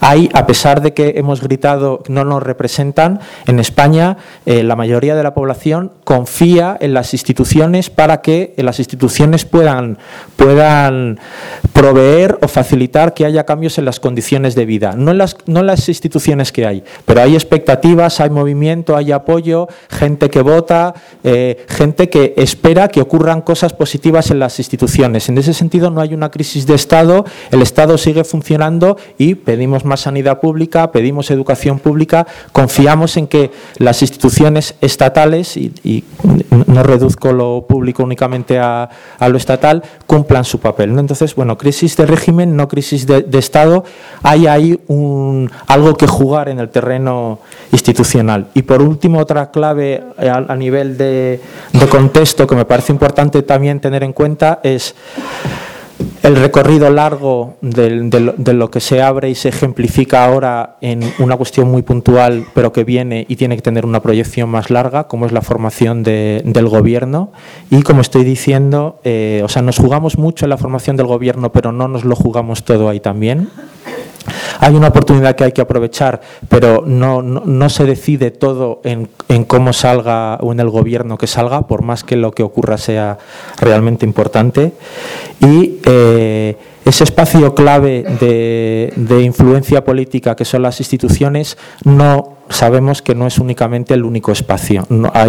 Este espacio está desbordado por arriba, sabemos que los poderes que no son elegidos deciden y tienen mucho peso en la actualidad, en un contexto de financiarización de la economía, y sabemos también que las, transformaciones sociales y políticas son efectivas si realmente hay, como decía Margaret Thatcher, una, una transformación del alma, de las subjetividades, de las formas de vida concretas. ¿no? Entonces, las transformaciones políticas deben ser también transformaciones de estas formas de vida que no ocurren necesariamente ni únicamente en las instituciones. Bueno, esto, estas, estos apuntes tan, tan generales y tan abstractos, si, si queréis, me parecen convenientes para, para mantener un poco esta tensión que ya, ya vais viendo que, que, voy comentando. ¿no? Lo, que está, lo, que puede ocurrir en la formación de gobierno es muy importante, pero no es lo único. Y me parece interesante eh, pensar entonces lo que va a ocurrir o, lo que queremos que ocurra o las posibilidades de que ocurra algo interesante en la formación del gobierno en relación a toda esta cuestión eh, más general. O sea, puede ser un ejemplo, puede ser algo interesante en el que eh, se condense y aterrice todas estas cuestiones tan generales, pero a la vez pidamos, no sé, con tranquilidad o veamos con tranquilidad y con, y con, realismo que la batalla es de largo recorrido y es en otros muchos niveles, ¿no? Y esto me parece interesante porque entonces podemos ver lo que queremos que ocurra en la formación de gobierno en relación a esos otros niveles y a ese otro recorrido más amplio que el específico de una transformación en una institución concreta como es la, formación de un gobierno. Bueno, Ahora voy a terminar aterrizando esto en los elementos específicos del, del, gobierno que me parecen clave. Selecciono algunas cosas. Creo que ahora mismo, y esto es reciente, tiene que ver con, los mensajes que están circulando en la opinión pública, eh, pues a partir de las propuestas de Podemos, que sí que creo que efectivamente va marcando, para bien o para mal, va marcando la, la agenda. Ahora mismo hay un debate, hay una disputa por, por de qué contenido llenamos un término, de qué contenido llenamos un marco para pensar lo que está ocurriendo. El marco dominante eh, que se defiende desde los medios de comunicación y desde otros actores políticos, incluso los no elegidos, es el de la gobernabilidad. Ahora mismo, o sea, nadie, eh, ninguna propuesta política va a pasar eh, este filtro de, la mirada de la gobernabilidad. No es el marco que a mí me parece más interesante, no es el marco, desde luego, si hubiéramos elegido, no sería este. Creo que el marco interesante y potente sería el, mar, el marco de, no sé, podemos llamar incluso proceso constituyente o el marco de la posibilidad de un cambio profundo y real de, de la situación política. Pero no ese es el marco. El marco, el dominante hoy con el que tenemos que enfrentarnos y el tenemos, con el que tenemos que pelear es el marco de la gobernabilidad. Creo que entonces lo que corresponde hacer a quienes apostamos por, por, este objetivo importante que decía al principio es tratar de vincular gobernabilidad a esta posibilidad de marco de, de cambio de las condiciones de vida en, profundidad, no de un mero maquillaje. Y creo que esto es lo que está realmente en disputa y creo que esto es lo que está detrás de la de la propuesta de, de, Podemos, con los dos, vamos a decir, los dos momentos, uno este lunes pasado y otro hace, si no me equivoco mal, hace ya hace dos semanas, ¿no? La posibilidad de vincular gobernabilidad con marco, con cambio efectivo de, de las condiciones de vida y en, en profundidad. Creo que esta posibilidad muestra lo que ya sabíamos, que efectivamente el partido del régimen es el, Partido Socialista y que, la pelota está en su tejado y que es clave lo que haga el, Partido Socialista. Ojalá la correlación de fuerzas hubiera sido otra, pero es la que es y quien tiene la posibilidad de vincular gobernabilidad con, cambio real de las condiciones de vida es el, Partido Socialista. Entiendo que lo que nos corresponde a, que, a los que queremos esta posibilidad es, incluso, sí, lo diría con, palabras amables, aunque desde el PSOE se haya leído de una manera tan, tan hostil, poner la mejor pista de aterrizaje posible para que el Partido Socialista pueda hacer esto. Yo no tengo ningún interés en, salvar al Partido Socialista, pero a muchos o algunos amigos del, no tengo tantos, pero algunos sí tengo, del, del Partido Socialista, creo que, es conveniente decirles, y les he dicho, que el, no se trata de que desaparezca el, Partido Socialista, lo, que se trata es de que aparezca el socialismo. ¿no? Y creo que la propuesta de Podemos va precisamente en, esta dirección, en intentar vincular eh, gobernabilidad, que es el, marco del, discurso dominante en el que tenemos que jugar, con eh, la posibilidad de un cambio efectivo.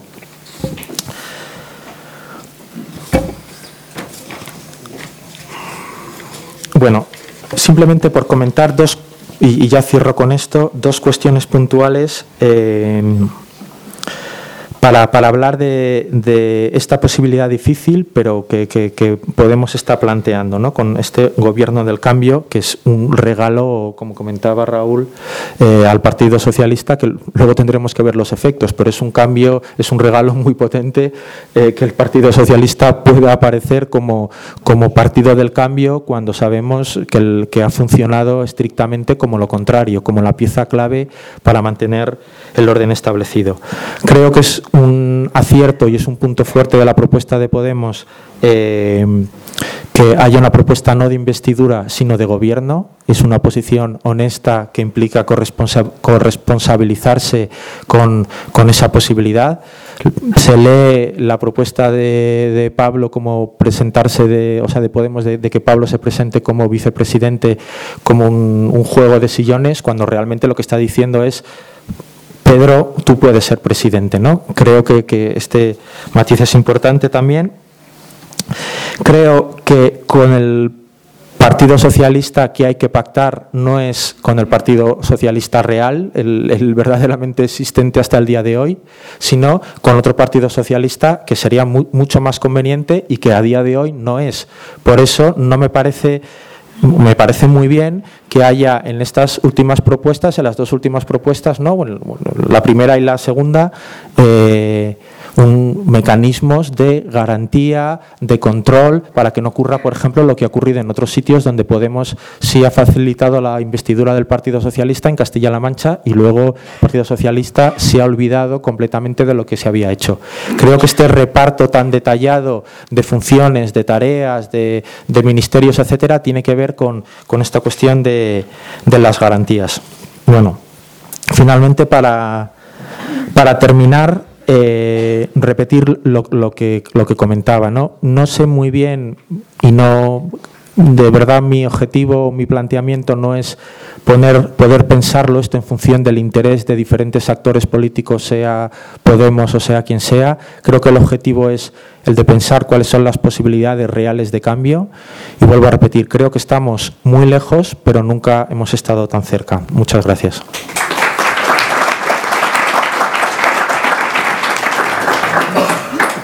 Pues ahora se abre un turno para, que pidáis palabra y quien quiera, pues...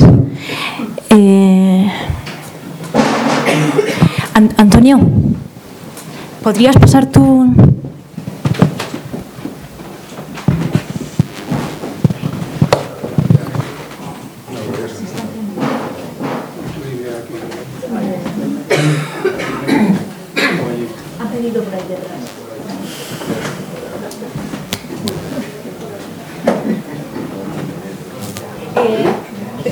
Perdona un momentito, antes, perdona. Eh, no sé, aquí hemos pasado antes una hoja, bueno, ya veo que, os habéis apuntado, y como ya he visto que se han levantado muchas manos y todavía no hemos empezado a hablar, os pido dentro de lo posible brevedad, más que nada porque a las nueve tenemos que abandonar el espacio. Así que. Sí, quiero ser muy breve. Ser muy breve. Mi nombre es José María, soy de, de Moncloa Chamberí, de, del grupo de Podemos. Me, quería referir a un asunto que se ha tratado aquí, que. Eh, y en particular un par de cosas sobre el, eh, lo que está pasando en EU y el papel que tiene, que para mí es muy superior a lo que se muestra en su eh, pobre resultado electoral de dos eh, diputados.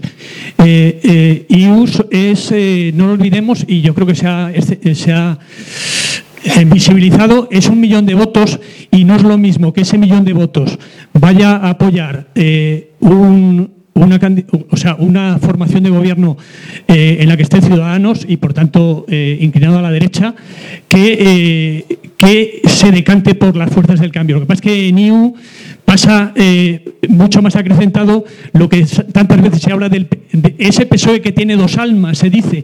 Dice, no, el PSOE no tiene dos almas, tiene solo un alma. Lo que pasa es que tienen la habilidad, y eso Monereo, que, que los conoce bien, desde hace 40 años tienen la habilidad de decir una cosa y hacer otra, porque dominan los medios, porque tienen un, una máquina de marketing que es eh, fabulosa y es eh, arrolladora, llegado el momento. ¿no? En IU pasa algo diferente. Yo creo que eh, están atravesando una crisis irreversible y no hay más que verlo cómo se ha eh, troceado y fracturado. Eh, está en las mareas, está en, Cataluña en Común Podem, etcétera. Y sin, sin, olvidar lo que pasó en Madrid, ¿no? Cuando cuando el aparato se cargó a, los, a, la gente que había salido en las primarias. Es decir, eh, tiene eh, una crisis tremenda, pero además tiene otro problema, y es la deuda económica. Eh, esos 10 millones de los que se habla que han contraído Cayo Lara y compañía, pues claro, el, problema es que esos sí que, están, sí que están presionados por la banca y por el sistema financiero. El PSOE no está presionado, el PSOE se entiende con el poder financiero, se ha entendido siempre, incluso con Zapatero. Yo creo que el problema de Izquierda Unida es terrible, pero es muy importante que Izquierda Unida se decante por las fuerzas del cambio, porque es vergonzoso lo que está ocurriendo de que salgan los, los, portavoces del PSOE diciendo que Izquierda Unida va a firmar lo que se le ponga, es decir, el acuerdo con Ciudadanos. A mí eso me parece, eh, o sea, eh, vergonzoso. vergonzoso. Es que puedo, puedo, resolver que es no, que no vamos sí. a hacer vale, nada. pero, sí. pero, si te parece sí, sí. Pero bueno. sí.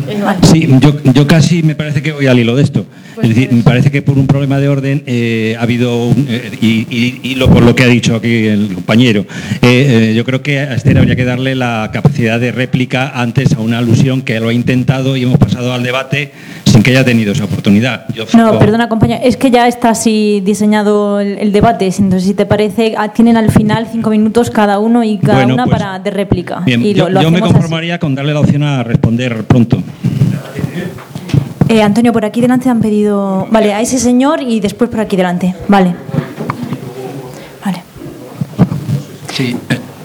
Eh, funciona. Sí. Eh, yo primero quería empezar con una pequeña frase desde mi estrato geológico, que ya soy mayorcito, y es que nunca tantos debimos tanto a tan pocos. Es decir, lo que se ha conseguido hasta ahora políticamente no tiene parangón en una historia muy larga del tiempo atrás. Y evidentemente cuando uno toma una ciudadela y la toma en precariedad de fuerzas y encima se la encuentra vacía de poder, digamos que eso provoca un impasse que necesita debate y formulación para poder dar fuerza a seguir con la batalla, que no es dar vueltas a la ciudad de la vacía, que, uno que se ha conquistado con valor, con lucidez y con, con, riesgo, no sé cómo llamarlo, pero ha sido así. Dicho esto, habría algunas cuestiones con las que habría que reflejar. Eh, desde mi punto de vista, el análisis de la situación en España no es endógenamente eh, analizable es decir, eh, somos un trozo pequeño del mapa del globo terráqueo, que por cierto está agitadísimo. Entonces, desde ese punto de vista, a mí me, me gustaría, digamos, lanzar al menos cuatro cuestiones que permitan mover un poco el cerebro. ¿no? Eh, brevedad, por favor. Rápido. Primero, desde el punto de vista municipal, la liquidación de la legislación de bases de régimen local que se hizo de acuerdo con el PSOE y el PP en, en los ayuntamientos en España, Eso. sencillamente demolió la posibilidad de la autonomía municipal. Por lo tanto, eso no puede ser lamentado porque es un hecho objetivo del paisaje. Desde ese punto de vista, plantear las guerras, las batallas y las confrontaciones sin esa base legal es decir, sin pedir su abolición antes de un proceso de revisión constitucional, es un desperdicio. De... Por otro lado, yo encuentro una contradicción en el análisis, que es que eh, se confunde gobernabilidad, que es una operación aritmética, con gobernanza.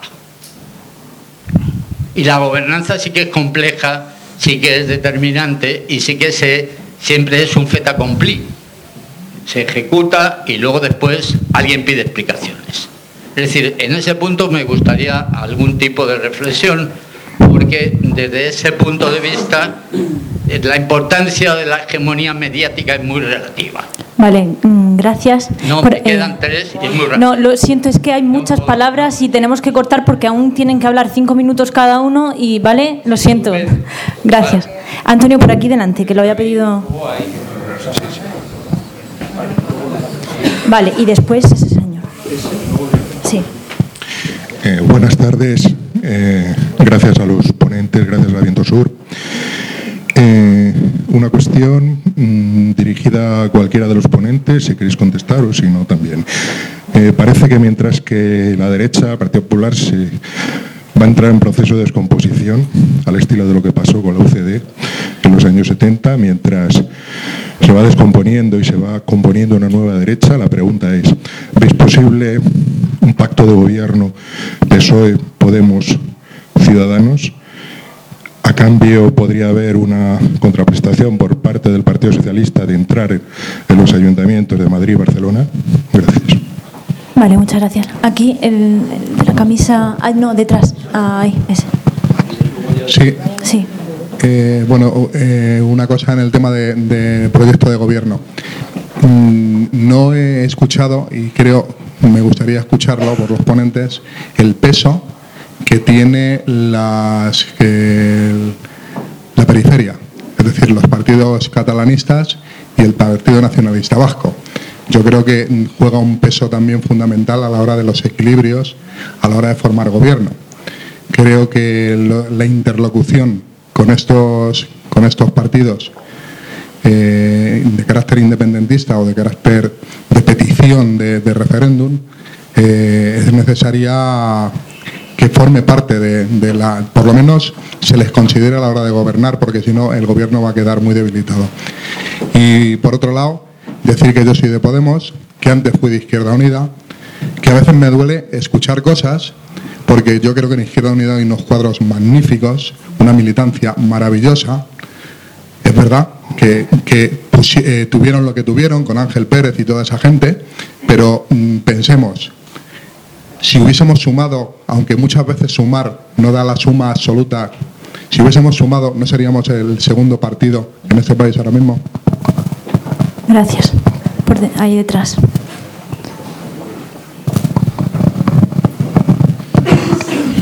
Hola, muy buenas. Muchas gracias a todos, primero, y sobre todo gracias a Esther. Eh, soy de Alicante y te agradezco mucho toda la batalla que lleváis haciendo allí en Izquierda Unida, en todas las instituciones. Y creo que el camino, hay que seguir el camino de seguir feminizando ¿no? las instituciones, que hace mucha falta. Por otro lado, decías literalmente que, que te asustan unas nuevas elecciones y personalmente a mí no me asustan nada de nada. No me asustan porque entiendo y haciendo un análisis de, de estructuras del poder que dominan hoy nuestra sociedad, que no podemos entenderlo si no aumentamos eh, nuestra visión eh, hacia las estructuras europeas, que son realmente las que hoy reside el poder y que gobiernan sobre todo nuestras economías. Y el ejemplo lo podemos ver en Grecia, ¿no? Como, en fin, no... Bueno, lo que quiero decir es que no me conformo con unos cuantos cambios sociales que, asegura el Partido Socialista a nivel estatal, mientras aún no he escuchado absolutamente ni una sola declaración por parte del PSOE que critique el TTIP. O sea, ni una sola. No podemos gobernar con un partido que, que tenga en su pensamiento ideológico seguir adelante con ese tratado de transacción internacional que aumente más, si cabe, eh, esa irreversibilidad del neoliberalismo que, que nos, ha- que nos apura tonto hasta hoy. Eh, nombrabas también la coyuntura y, y- y como muy bien ha dicho Manuel Morereo, es esencial y, no podemos dejar eh, eh, pasar para conformarnos con, con las migajas. No solo es España eh, en un momento excepcional, sino que es en, en los llamados todos países del sur. Y ahora una pregunta para Monereo.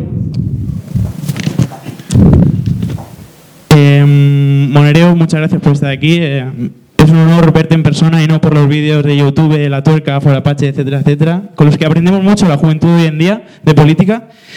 Y comentabas tú en el, último libro que ha publicado, una entrevista que te hacía Juan Atei, eh, una anécdota que le pasó en una manifestación con, con Cayo Lara, ¿no? En la que no había, según Cayo Lara, acudido mucha gente y, y, y Cayo Lara te, te decía, ¿ves? Con este número de gente piensas que vamos a poder gobernar. ¿no? Eh, esa visión ortodoxa del partido eh, que se conforma con ser la pata del Partido Socialista y que no tiene intención alguna de alcanzar el poder en este momento de excepcionalidad. Eh, comentabas también, perdón. Mm, por favor. Me queda nada, poquísimo. Em, Cierra. decías, Cierra, cierra ya. es un segundo solo. Perdón. Eh, ¿Qué papel juega Alberto Garzón en este proceso? Y dejabas un debate abierto. Eh, el pro- eh, dices que hay un problema. Y el problema es si realmente es el dirigente de Izquierda Unida o es el mascarón de prueba de otros dirigentes. Eh, me gustaría que se abriera ahora este debate, dado las eh, reacciones que ha tenido Izquierda Unida con los resultados electorales y el posicionamiento que toma de gobernar con el PSOE, metiendo incluso presión a Podemos para que esto suceda. Muchas gracias.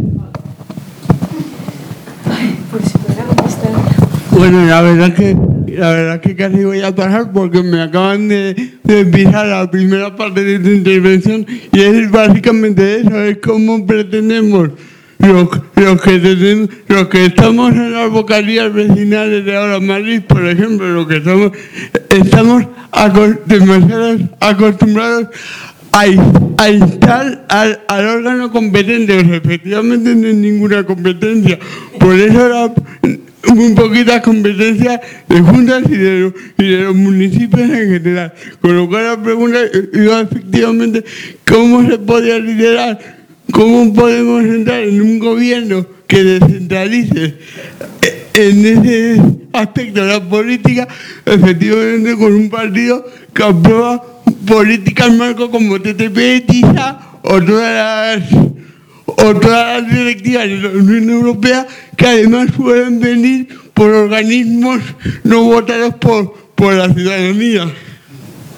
Gracias, Gerardo. Eh, eh, había más manos, ¿no? Antes había por allí por el fondo. Vale, ¿no? Vale. Nada, pues damos la palabra, que vamos apuraditas. Eh, vale, pues cinco minutos de réplica. Me dejáis la última, esto es Eh, sadismo. yo no voy a hablar para nada de Izquierda Unida en este momento. Me lo vais a permitir. Porque estoy yo, así me gusta. Estoy de salida, estoy en otro mundo y por cuestiones éticas y estéticas no voy a hablar de Izquierda. Espero que mis compañeros de vida durante 30 años hagan lo mejor en un momento muy difícil para nuestra patria, porque yo tengo patria. La segunda cuestión que quiero decir es que me siento enormemente optimista de vivir en este país y muy orgulloso de vivir en este país. La cita que antes ha hecho, una cita de Churchill sobre que nunca tantos debieron a tan poco, yo la hago mía. Yo me siento enormemente feliz de vivir en un país que es el país de Europa que más está luchando por la transformación social y que lo está haciendo sin guía, sin mapa, sin cuestiones previas, construyéndose en cada minuto. A mí eso me llena de optimismo. ¿Por qué? Porque yo tengo tantos años ya de vida política y de fracaso, algún que otro acierto he tenido también, no mucho, que en un momento como este, tan singular, pienso en la historia larga de este país, en su larga historia del siglo XIX, del siglo XX. Y este país, eh, con la gente que tenemos, con la cultura que tenemos, con los dirigentes que tenemos, ha emprendido un camino de liberación y de lucha social apasionante con el que me siento íntimamente unido. ¿Qué ocurre? Que no es como yo pensaba que iba a hacer las cosas, ni es con los pensamientos que yo pensaba que se iban a hacer las cosas. Pero ¿cuándo eso ha ocurrido? Nunca ha ocurrido. Cuando llegan las transformaciones sociales, nos llegan como nos llegan, con los materiales que nos llegan y con los fracasos de otras opciones que podían haberlo hecho y que no lo han hecho.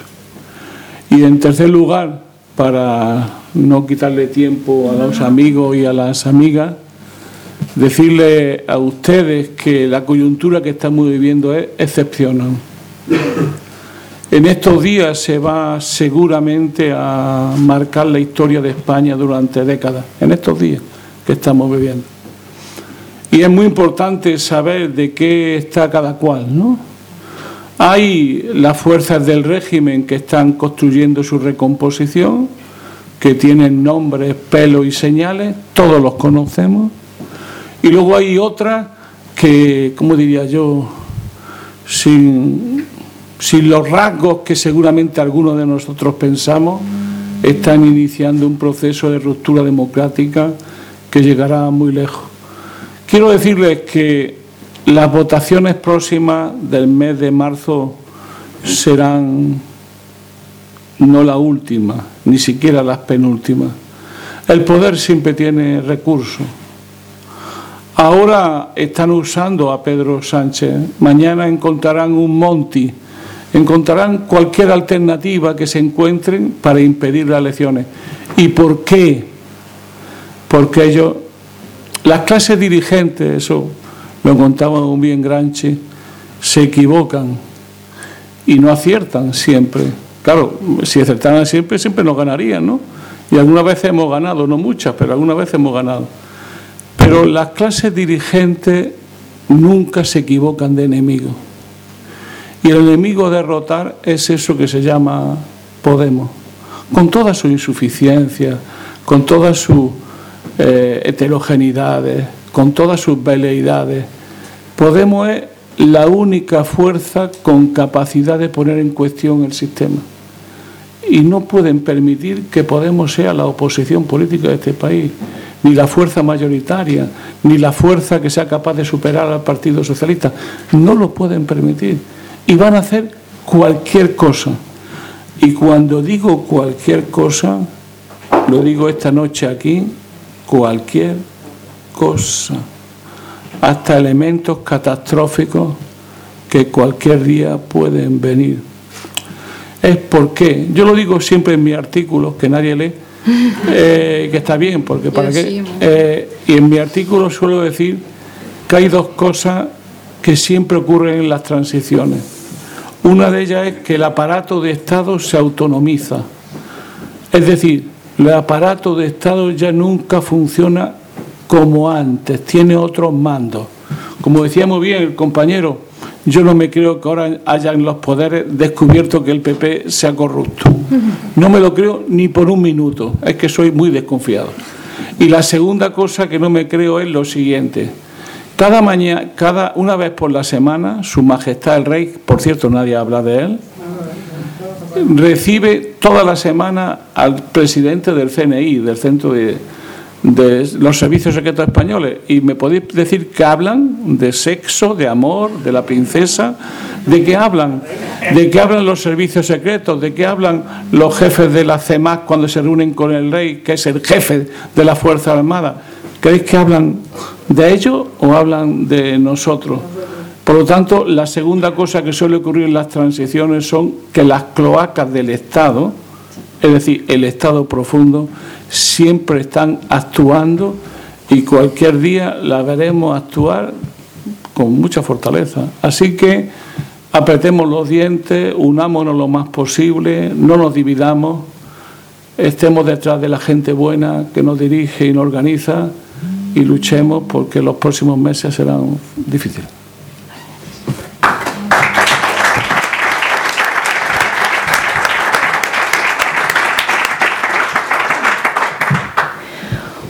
Bueno, por fin voy a hablar. A ver, eh, a mí la verdad es que no me apetecía nada eh, venir a, esta charla con, con los que considero que, son compañeros y compañeras de lucha y hablar de- de mi organización, de Izquierda Unida.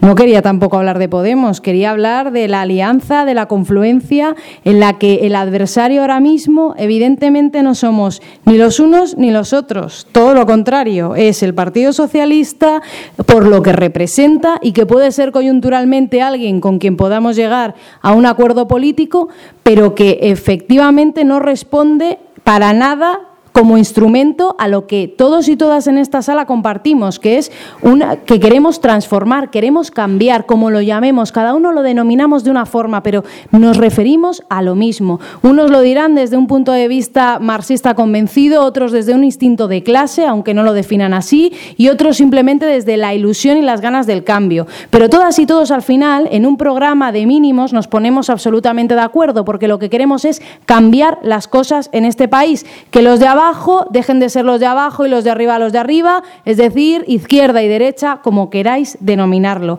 Aquí creo que en esta sala absolutamente todas y todas lo tenemos de acuerdo. Por eso yo estoy haciendo política en Ahora Madrid, como Izquierda Unida, pero con compañeros y compañeras a los que no les pido el carné en ningún momento. Por eso yo no quería hoy significarme como la política de mi partido es.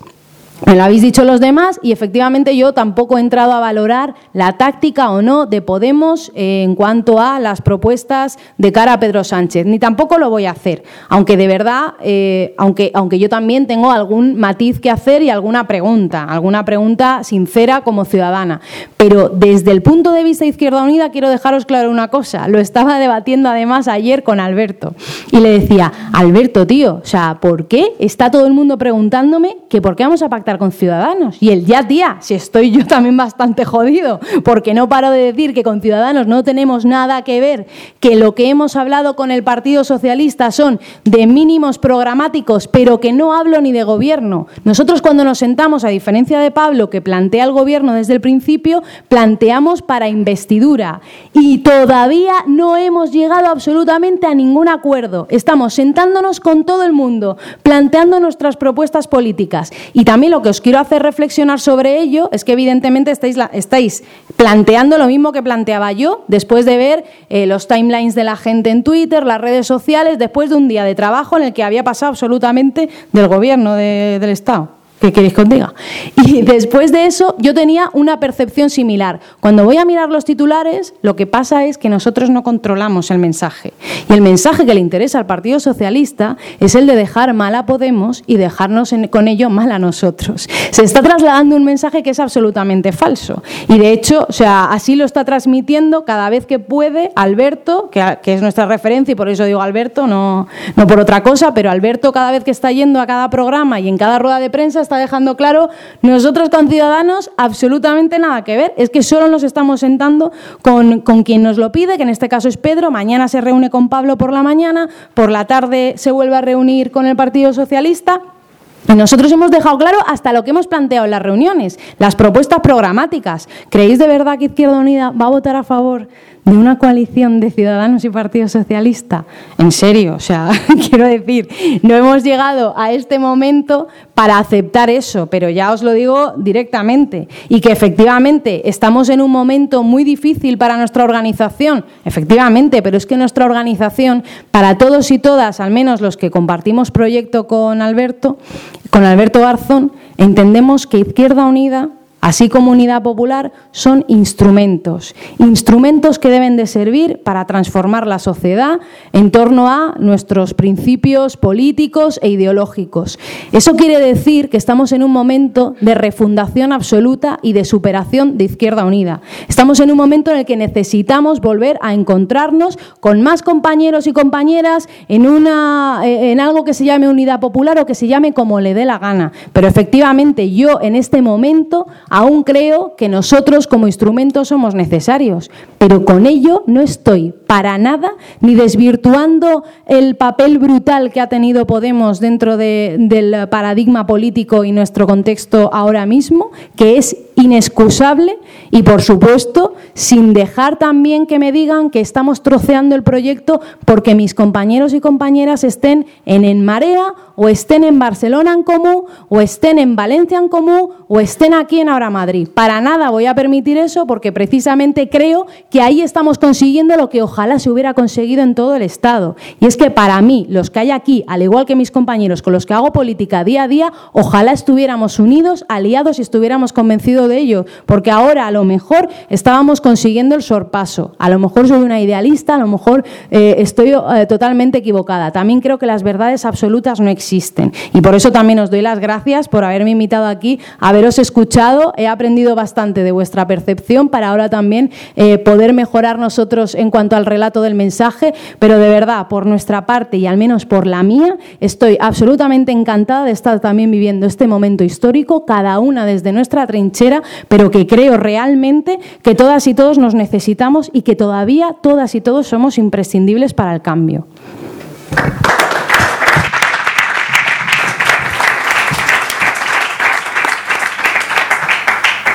Sí, quería decir tres cosas. La primera, creo que hay una pregunta interesante. Ha habido una pregunta que estaba mm, bastante bien, ¿no? Si se ve, pensamos que es posible un pacto PSOE, Podemos, Ciudadanos y que eso lleve como contrapartida una entrada del PSOE en los ayuntamientos de Madrid y de Barcelona.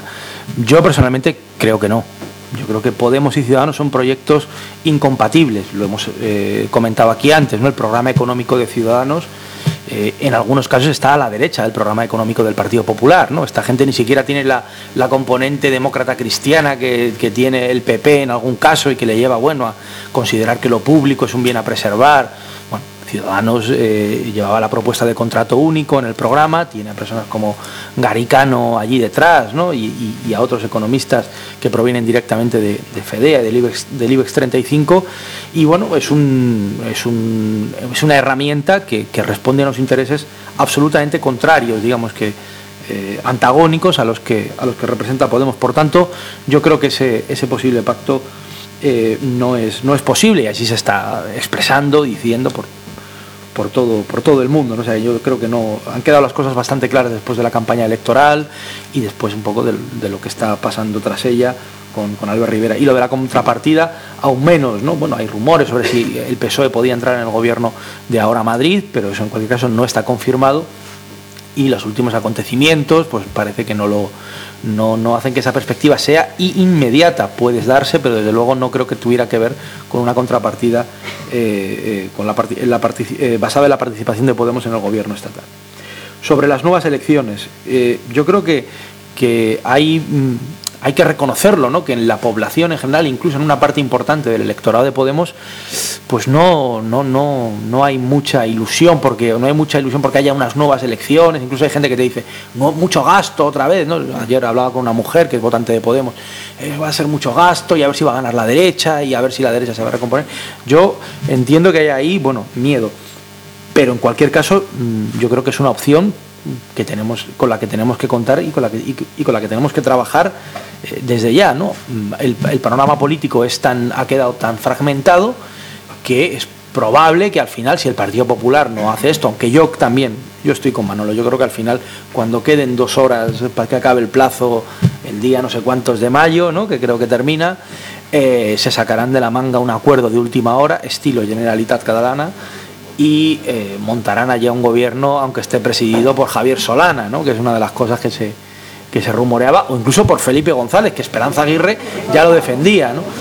Pero bueno, eh, en cualquier caso creo que habrá algo así, pero si hay nuevas elecciones, o si hay la, o esta perspectiva que está abierta y que es verdad que las cosas pueden, el gobierno que se forme eventualmente va a ser un gobierno inestable, aunque ojo, inestable pero sin posibilidad de hacer moción de censura, ¿eh? porque un gobierno al que se envista ahora a eso, moción de censura no, que es constructiva, a eso no va a haber. Entonces caerá porque le, le tumben los presupuestos, o porque, pero porque haya una mayoría alternativa en el Congreso, no. puede aguantar, ¿eh? Ojito con lo que puede pasar ahí. Pero en cualquier caso, yo creo que no, que, que si hay nuevas elecciones, lo que hay que hacer es ponerse a prepararlas desde ya y pensar en lo que nos falló en esta para no haber dado el sorpaso, ¿no? que estuvimos muy cerca, es la vez que más cerca se ha estado en la historia de este país, pero no se logró.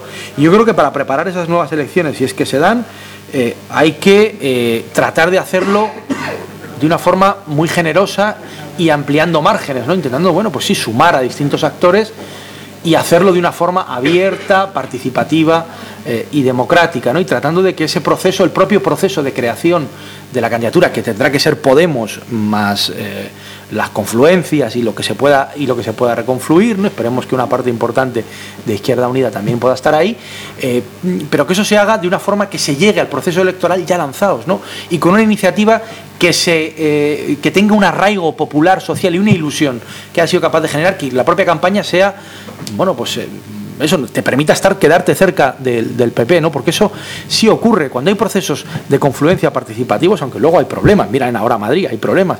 Pero la forma que tenemos de ganar, de ganar, ¿no? O sea, incluso ya no digo de quedar segundos, de ganar, creo que es esa, hacer procesos que eh, la campaña electoral sea tan ilusionante y sea tan invasiva como fue la de ahora Madrid la última semana, que fue espectacular lo que aparecía por allí de Manuela Carmena por todos los lados, ¿no? Por todos los sitios, que bueno, pues te permita llegar a, comerte casi al Partido Popular. ¿no? O sea que yo creo que eso es lo que tenemos que pensar eh, y luego más después de estas hipotéticas elecciones o cuando se conforme ese, nuevo gobierno eh, hipotético también, pues que nos pongamos a la tarea un poco de lo que también comentaba Manuel en algunos de sus artículos, ¿no? la creación de ese partido orgánico, de, esa, eh, de ese partido movimiento que necesitamos, que yo creo que hay lecciones también que hay que aprender desde Podemos. Tiene que ser pluralista. Es que el pluralismo eh, si lo intentas, si le cierras la puerta, te aparece por la ventana la sociedad, la, digamos, las fuerzas del cambio, la izquierda, es plural de por sí, porque tenemos debates, porque hacemos debates aquí luego somos compañeros. Y eso no se puede restringir. Entonces, tiene que ser un partido movimiento implantado en la sociedad, con locales que se abran en los barrios y donde la gente pueda ir y participar, con actividades culturales, políticas, sociales. Eh, que impulse la movilización social, que esté con ella, que colabore con sindicatos, con organizaciones eh, ecologistas, pacifistas, feministas.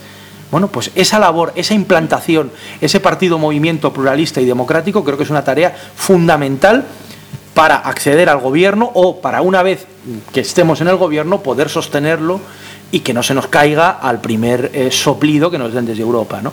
Entonces, bueno, yo creo que esas son las, las tareas que tenemos en este periodo y yo creo que aquí también hay que aprender, eh, hay que aprender lecciones, ¿no? Ya termino con esto, decía el compañero Daniel Ben Said, un filósofo francés que para algunos es muy querido, que lo más importante, como decía Manolo, es que seguramente nos hayamos equivocado muchas veces y seguiremos equivocándonos, pero lo más importante es que no nos equivoquemos de enemigo. ¿eh? Y yo creo que en eso, eso lo tiene muy claro el IBEX 35, el FEDEA y las élites, y yo creo que nosotros también tenemos que tenerlo muy claro. Muchas gracias.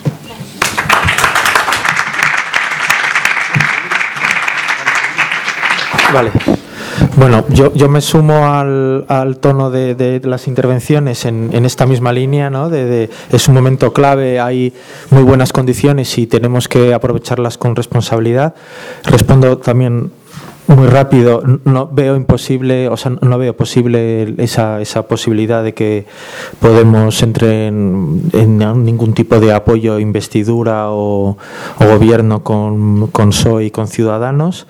En relación a la cuestión de la, la otra pregunta por los partidos periféricos, eh, creo que o sea que es necesario que, no hay otra alternativa a la que plantea Podemos no no por una cuestión absoluta. Y creo que aquí eh, esto me sirve de ejemplo para, para pensar otras cuestiones creo que Podemos está haciendo bien en mantener una firmeza muy clara en algunos principios y me parece que este modelo de fraternidad me parece que hay que mantenerlo con, firmeza y luego podemos criticar, podemos discutir sobre la, forma de, llevar eso a la práctica, de qué medios, qué herramientas. Como decían los, los buenos teóricos de la resolución de conflictos, tengamos firmeza en, los, en las negociaciones, en los principios y luego tengamos más flexibilidad en, los medios. Entonces, discutamos sobre los medios, pero desde mi punto de vista, este, este modelo de, país tiene que contar con, con, todos, ¿no?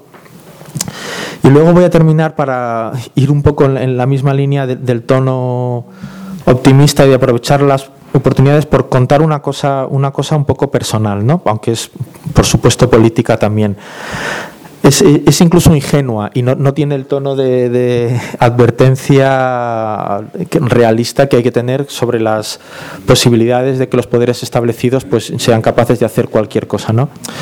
Yo, bueno, me considero una persona inconformista, no, no me gusta el mundo en el que vivo, pero en el 15M, yo vivo en Lavapiés, cuando me acercaba a la Puerta del Sol, tuve una experiencia hasta, hasta corporal, si queréis, mística no, pero sí, sí corporal, de estar en la calle teniendo la sensación de que la gente que estábamos en la calle eh, compartíamos esa posición de inconformismo con lo que hay. O sea, que la normalidad era, era inconformista. Había vivido mis experiencias políticas, ni soy guapo, ni tampoco soy tan joven.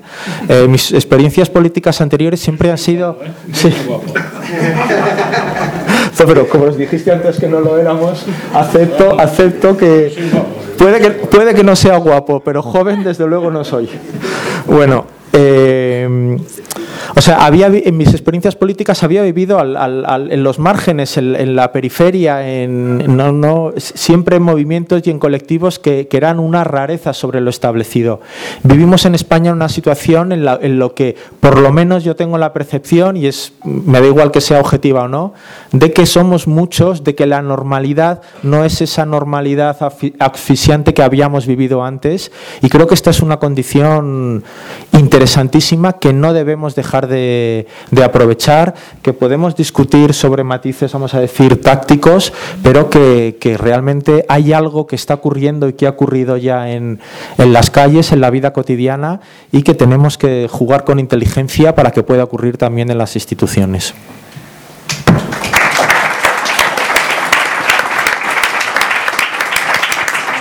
Pues nada más, agradecer de nuevo que hayáis venido. Perdonad si me he puesto un poco durilla, pero bueno, por mera solidaridad con los compañeros y que nos inviten muchas veces más para tener debates como este. Gracias.